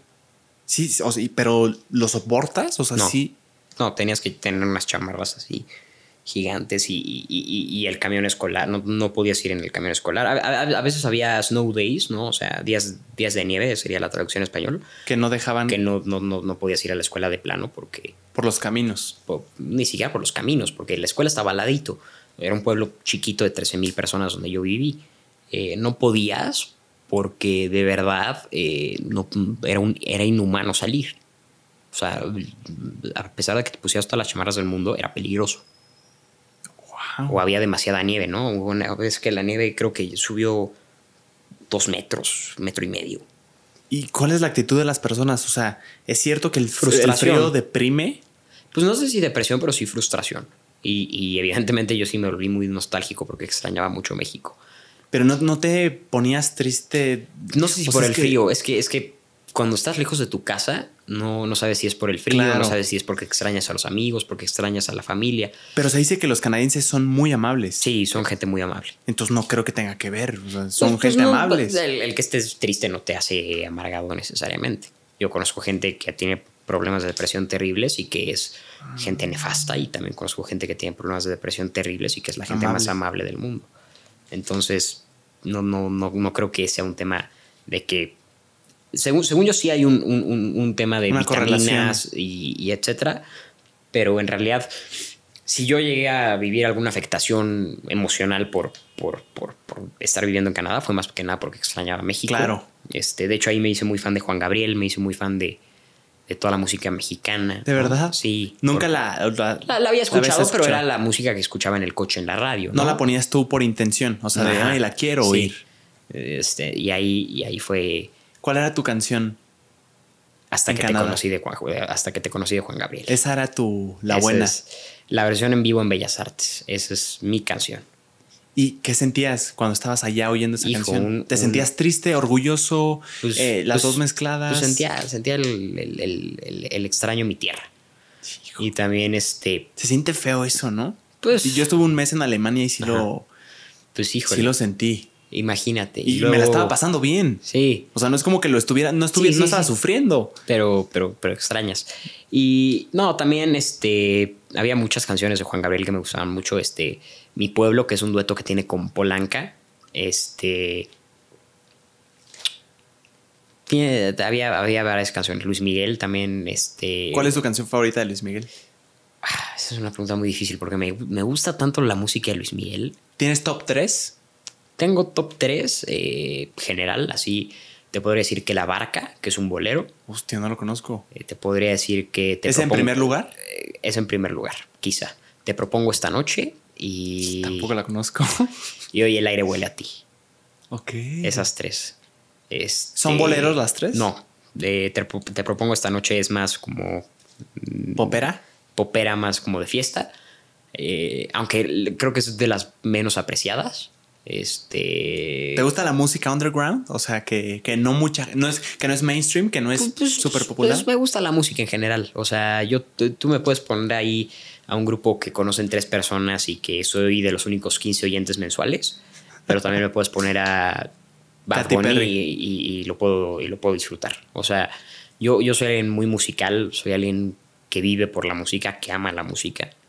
Este, de, hecho, pues ahorita que venía en el camino acá, este, siempre, traigo, siempre me molestan mucho de que siempre traigo cargador y audífonos a todos lados. Cargador, pues porque creo que se vuelve una necesidad. Claro. Este, y audífonos siempre traigo a todos lados porque ni siquiera es un tema de. De, querer distraerte. Sí, es, es un tema de.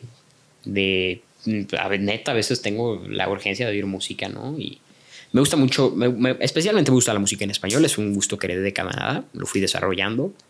Este, me, gusta, me, te puedo decir, desde Julio Iglesias y Pimpinela y Mocedades hasta Bad Bunny, J Balvin.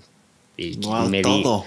Sí, o sea. Y variado. Y variado. Y me gusta, me gusta bastante la música clásica, me gusta bastante el, rock en inglés, este, concretamente el rock setentero, ¿no? O sea, David Bowie. Eh, ¿Queen entra ahí? Queen me gusta. Queen le gusta más a mi papá que a mí. Mi, papá fue el que me introdujo mucho del rock. Beatles. Beatles me gusta. Tiene. Eso es una banda muy universal, ¿no? Tiene todo tipo de música. Tienes desde. Rock. Canciones que te pueden poner muy feliz, ¿no? Como Here Comes the Sun o Hey Jude. Y tienes canciones que te cortas las venas, ¿no? Entonces. ¿Como cuál de los Beatles? De los Beatles. Hay una que se llama. Mm, ay, no me acuerdo. ¿Tú te sabes alguna cortavenas de los Beatles? Yo me, tal vez no he consumido mucho. Desde Yesterday, Let It Be. Mm, ya. Eh, más tristonas. Sí. Este. Me, gusta mucho la música ranchera. Este, Vicente Fernández, eh, Joan Sebastián, me gusta mucho. Y pues también un poquito ahí a veces le meto cumbia, a veces le meto salsa. Súper variado, un surtido rico. Sí, me gusta, me gusta, me gusta la música y, luego un, día estaba, estaba, poniendo la playlist, ¿no? Con un amigo. Tengo un amigo, Alejandro, saludo porque seguramente va a ver esto, que tiene el mejor gusto musical en, cuanto a rock, ¿no? muy, muy buen gusto musical. Y pues estaba poniendo, poniendo mi música y, me, saqué, me sacaba de onda porque escuchabas una canción de banda, ¿no? Escuchabas Flor de Capomo del X grupo y escuchabas los, a los cadetes de Linares, ¿no? Está la de No hay novedad. Y después tenías este, a, Mozart y después tenías a, David Bowie. Y después tenías a David Bowie y después tenías a Bad Bunny y después tenías este... Yo también soy así, ¿eh? O sea, súper, súper variados. O sea, puedo escuchar lo que sea. Es la, música es lo que te gusta, no un género musical. Sí. Interesante. Y, la verdad, pues, pues sí, yo la, música la, disfruto mucho. Este. Y eh, sí, el tema, el tema musical me gusta. Eh, pero no te podría decir un cantante favorito, fíjate. Es difícil eso, ¿no? Si tienes una, diversidad de géneros que te gustan porque te gusta la música y no, no un género, hay personas que sí tienden a este es mi género y me fascina y es como mucho más fácil porque ya está nichado, pero así en general. Ahora, el que más he oído según Spotify y que estoy en el 0.00001% de los que más escucha es Luis Miguel. Y eso sí. El que más oyes. Sí. O sea, pero, pero ves que te salen al final del año las estadísticas de Spotify. Eh, estoy en el 0.0005 de las personas que más escuchan Luis Miguel en el mundo. O sea, La estoy- cantidad de gente que lo escucha es inmensa. contra otras 20 personas, güey. O sea, hay 20 personas que lo escuchan más que yo. Y ya, o sea, de- de- hay 20 personas, yo soy como el 21 y después está todo el mundo, todo el resto del mundo. Hostia. Te, ¿te acuerdas de los minutos reproducidos de no, las horas? no, pero, pero te podría checar el dato ahorita. Era una locura. Sí, sí, era... eh, Algo in- que ni siquiera se, se cree. Sí, o sea, pe- pe- también porque lo pongo para dormir, por ejemplo. Ah, y corría, y corría, y ya y todo. corría y, y lo escucho y, y- y, pues, pues sí, tengo, tengo mucha, mucho Luis Miguel en todas mis playlists. Entonces... Dice en Spotify cuánto, cuánto lo has oído a cierto cantante. Eh, es hasta el final del año. Es hasta ¿no? al final del año. O sea, no lo tienes ahí. año, no, lo- no tengo el dato aquí a la mano. Ya. Y también, Pero eso también fue muchísimo. Sí, también sé que mi canción más escuchada, porque eso sí lo puedes checar en una página que se llama Stats for Spotify. Mm. eh, es este una, una de rock de Kenny y los Eléctricos que se llama este. ah, no huyas de mí. No huyas de mí. De- de- que, que es, es buenísima. Es como Tengo roto el corazón. Es muy buena canción. Una especie de hombres G, o sea, de ese estilo. No es ni siquiera, es, es más rock, rock, rock. Es como un rock un poco más Una- eléctrico. Es Algo como el tri, tipo. tipo. Más de ese estilo. Más. Y, y no sé por qué esa canción es la que, ma- la que más he escuchado. O sea, tuve una época, me acuerdo mucho en principios de 2019 que la escuché mucho, pero me sorprendió cuando vi que es la canción que más he escuchado en la vida, ¿no? Este, y sí, que está por encima de cualquiera de Luis Miguel, que está por encima de cualquiera de Depeche Mode. Wow. Depeche Mode es, otra, es otro grupo que me fascina. ¿Qué te fascina? Este, entonces, pues sí, de la, Sí, la es música. variado tu gusto musical. Sí. Está fregón eso. ¿eh? Yo también soy bastante variado. O sea, no me, no me apego como a un género en particular. Sí, sí. O sea, yo ni siquiera hago playlist. No me gusta. Las pongo literal, gasto datos cada vez que salgo porque siento la necesidad de que. O sea, la canción que quiera en el momento. O sea, una playlist ya como que te da la opción y tú, tú lo dejas decidir. Yo, fíjate, Yo- que yo te busco dije, en el ves que te momento. dije en un principio que no me encanta el orden. Ajá. Para la música soy súper ordenado. Todas mis playlists tienen 200 canciones, todas.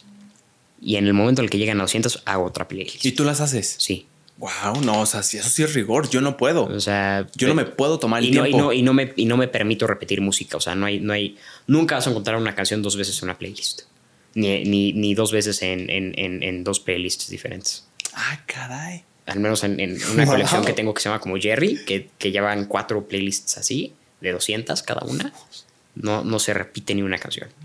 Wow. Soy, soy- tengo un proceso ahí muy de estandarizado. rigor. Fíjate qué curioso. Pero, pero, pero ahí es por, por, por, por- por un tema de orden, pero más en un tema personal de que yo sé que soy muy desorganizado, entonces si quiero escuchar la canción, pues ya la busco más fácil en Sí. la playlist, en qué playlist está, entonces ya la busco ahí. sí. Entonces, eso, eso sí es un tema de rigor, pero para mí mismo, para mi orden personal, porque si no sé que nunca la sirve. encontraría. Sí. Muy bien.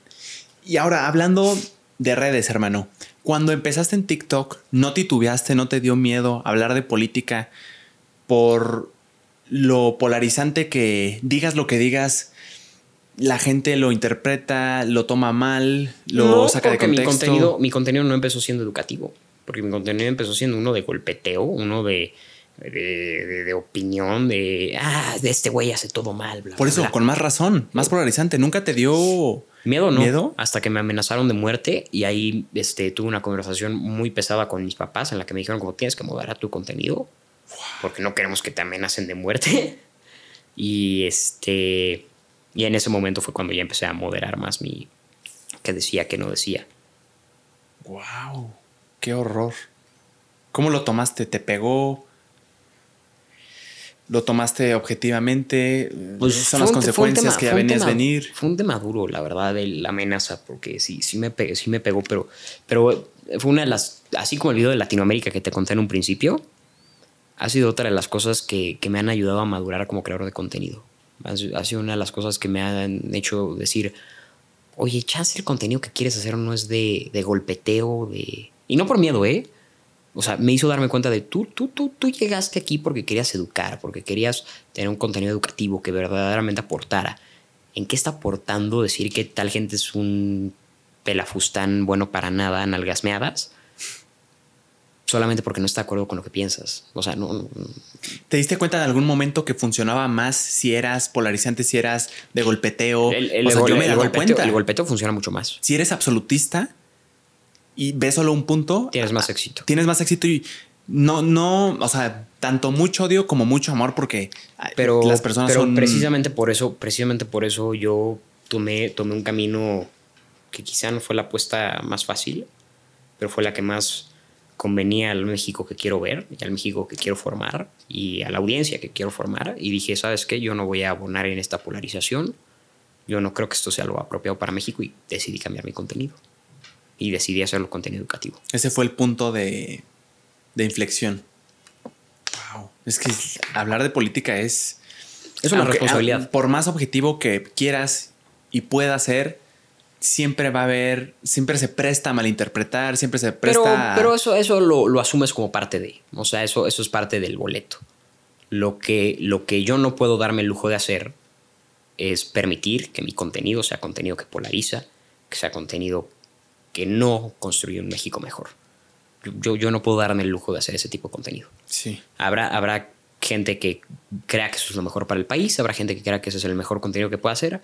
Oye, si tú crees que eso es lo bueno, adelante. Que abre debate de alguna forma. Sí, evidentemente también, también es válido que haya ideologías, también es válido que haya gente que discuta, también es gente que haya gente que, que, que, que critica.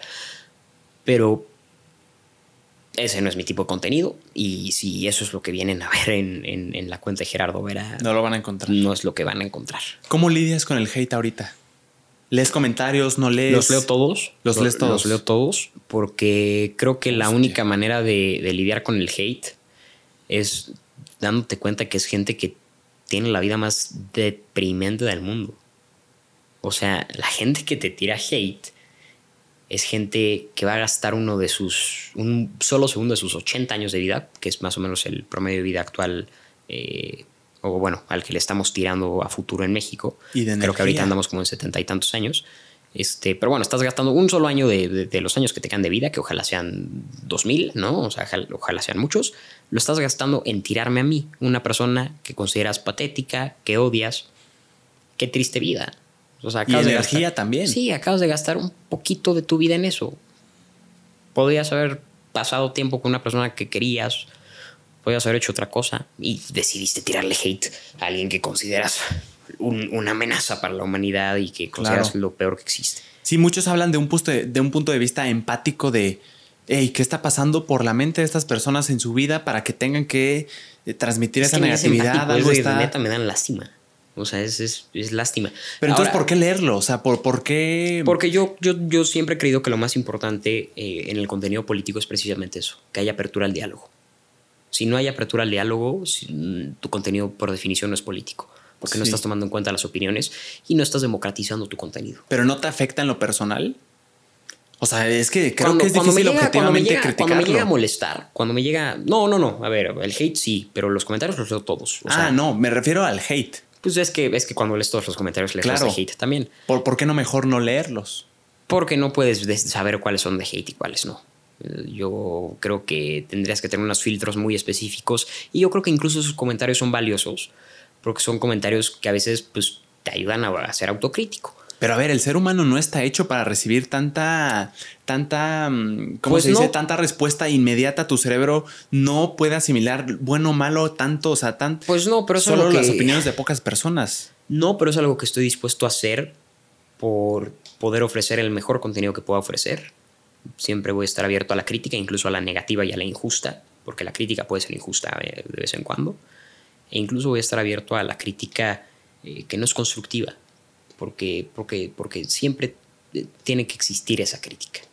Y, y por sobre todo, pues quizá, quizá no sea lo más apropiado para, para los Para comentarios que quieres leer, ¿no? Pero, pero sí es lo más apropiado para, para México y sí es lo más apropiado para el, el- el contenido que quiero ofrecer. Entonces, prefiero, prefiero tener un muy buen contenido, prefiero tener un contenido que siga teniendo la calidad que lo, que lo identifica. Prefiero que siga habiendo gente que pueda expresarse libremente en mi plataforma, que pueda tener una opinión muy diferente a la mía y que tenga toda la libertad de ponerme Claro, de plasmarlo. que está, Estoy que de en acuerdo con eso.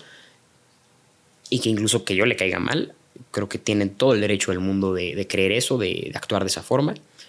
Y yo, del mismo modo, pues los, los estaré leyendo, ¿no? O sea, es lo que Ya. me toca. Pero ¿no te ha pasado que lees tantos comentarios, un cierto número de comentarios negativos de tu persona o de que te descalifican de cierta cosa, de cierta característica en particular? Hay comentarios que, me empiezas a molestan. cuestion- No, pero no que te molesten, que, que, que por ser tantos y por leerlos constantemente te empiezas a cuestionar. ¿Y si verdaderamente soy así? Pues es que cuando son tantos comentarios de si verdaderamente soy así, o sea, si verdaderamente soy tan, tan mamón, pon tú, ¿no? Sí, por O más lo que sea. Lo que sea. Este, pues si, si van tantos comentarios, quizás es porque hay un poco de verdad en ellos. Quizá. Y entonces haces un ejercicio de autocrítica. Oye, soy muy mamón. A ver, voy a. Ah, No, pues fíjate que no. Es, es- es gente muy acomplejada que no le gusta mi contenido. Es gente que me ataca porque la corregí, etcétera, y que cree que eso ya me hace un mamón. Sí, que soy directo. Exacto.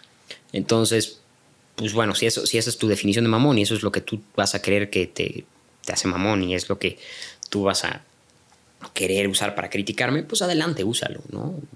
Y- y- pero, pero sí creo que, que hasta cierto momento también podemos tomar como hate cualquier cosa y, y hay que ser un poquito autocríticos también en el sentido de qué comentarios nos molestan, Es cierto. pero es podrían cierto. tener un poco de verdad dentro de ellos. Sí, que es una crítica, que crítica en sí no es ni Sí, bueno ni malo. También el video de Latinoamérica yo te podría decir que me cayó mucho hate, pero mira qué buena, qué buena introspección y qué buena reflexión hice dentro de mi contenido a partir de ese hate. Sí, tiene utilidad. Ya. Hubo comentarios muy injustos, hubo comentarios que me deseaban la muerte en, e- en ese video, pero prefiero que esos comentarios existan A que no. A que no puedan. a que, a que no hubiera existido uno de esos solos comentarios y que yo siguiera creyendo hoy en día que el pobre es pobre porque quiere. Qué punto de vista tan fregón, ¿eh? Pues no sé si fregón, pero No, es que sí. es- objetivamente sí tuvo una utilidad. pues O sea, cumplió con una función. No sé si era la función que se tenía como intención, pero está padre verlo así. pero Creo yo. como lo trato de ver. Sí, cada quien lo hace como le funciona, ¿no? Sí. Pues mi Jera, qué plática tan interesante. La disfruté un buen. Me impresiona que, que tienes 17 años o ya son 18. 17. Que a tus 17 años sepas tantas cosas, hables tan propiamente. De verdad, creo que es, es, eso es fuera de serie. No muchas personas de 17 años lo son, no tienen por qué serlas, pero justo por eso es extraordinario, porque tomaste un camino diferente. Eh, oí que desde chiquito te, te gustaba mucho leer, muchas personas decían, "Mm, qué raro, le gusta leer. Sí. Pero, wow, güey, o sea, de verdad qué impresión. Te felicito mucho, te admiro. eh, estás muy fregón. No, Muchas felicidades. Pues, pues muchas gracias y, y de verdad eh, reconocer nada más que nada de esto sería posible si no fuera por la audiencia maravillosa que tengo, eh, por mis muy buenos amigos, si pudiera destacar a un par, claro. este, Alejandro, eh, Pablo, Poncho, Jorge, eh, y pues mi familia, ¿no? Mi- mis padres, mis hermanos, eh, mis abuelos, mi abuelo en paz descanse, y, y definitivamente gente como tú que me brinda este espacio para No, platicar y para poder disfrutar un poco este tiempo y poder plasmar un poco más mis ideas en que, que, que, que- que tres minutitos en TikTok no Sí, me permiten. Algo de lo que te haya, el que quieras hablar, que no profundizaste como querías, un tema que se te quedó ahí. Pues no, yo creo que, fue una gran conversación y. Estuvo buena, digo, ¿no? Es que luego divago y se me van las cabras al No, monte, te lo dije en bien. un principio. No, entonces- estuvo bien fregón, yo lo disfruté mucho. Pero, pero sí, eh, una gran plática. Y de eso va, de divagar verdad, también. Gracias por la, por la oportunidad. No, hombre, gracias a ti, Jera, qué gusto conocerte, no tenía el placer y estuvo bien chingón. Y pues si, si, si me permitías cerrar con unas palabritas, pues como siempre cierro mis videos, pues bonito día. claro. Muchas gracias a ustedes que vieron o escucharon. Comenten aquí si se identificaron con algo. Estaría lindo si se suscriben, si le dan un like. Gerardo, casi se me olvida, en estos últimos se me ha olvidado, no sé por qué. Te podemos seguir en dónde. Gerardo aquí Vera los links? MX, todas mis redes sociales es Instagram. Gerardo Vera MX. Instagram, Twitter, Facebook. TikTok. Facebook no. Muy no bien. tengo Facebook, pero ta- también YouTube, aún no abro mi canal. Bueno, ahí, ahí, ahí está, pero he subido dos videos de TikTok. Ah, que ahí es- está, ahí está. Ahí está, en algún momento lo voy a explotar. muy bien. Bueno, aquí van a estar todos los links. Muchas Eh, gracias. Que estén muy bien. Los queremos. Bye. Bye. Qué fregón estuvo, hermano. No, no, gracias a ti, de verdad. Gracias.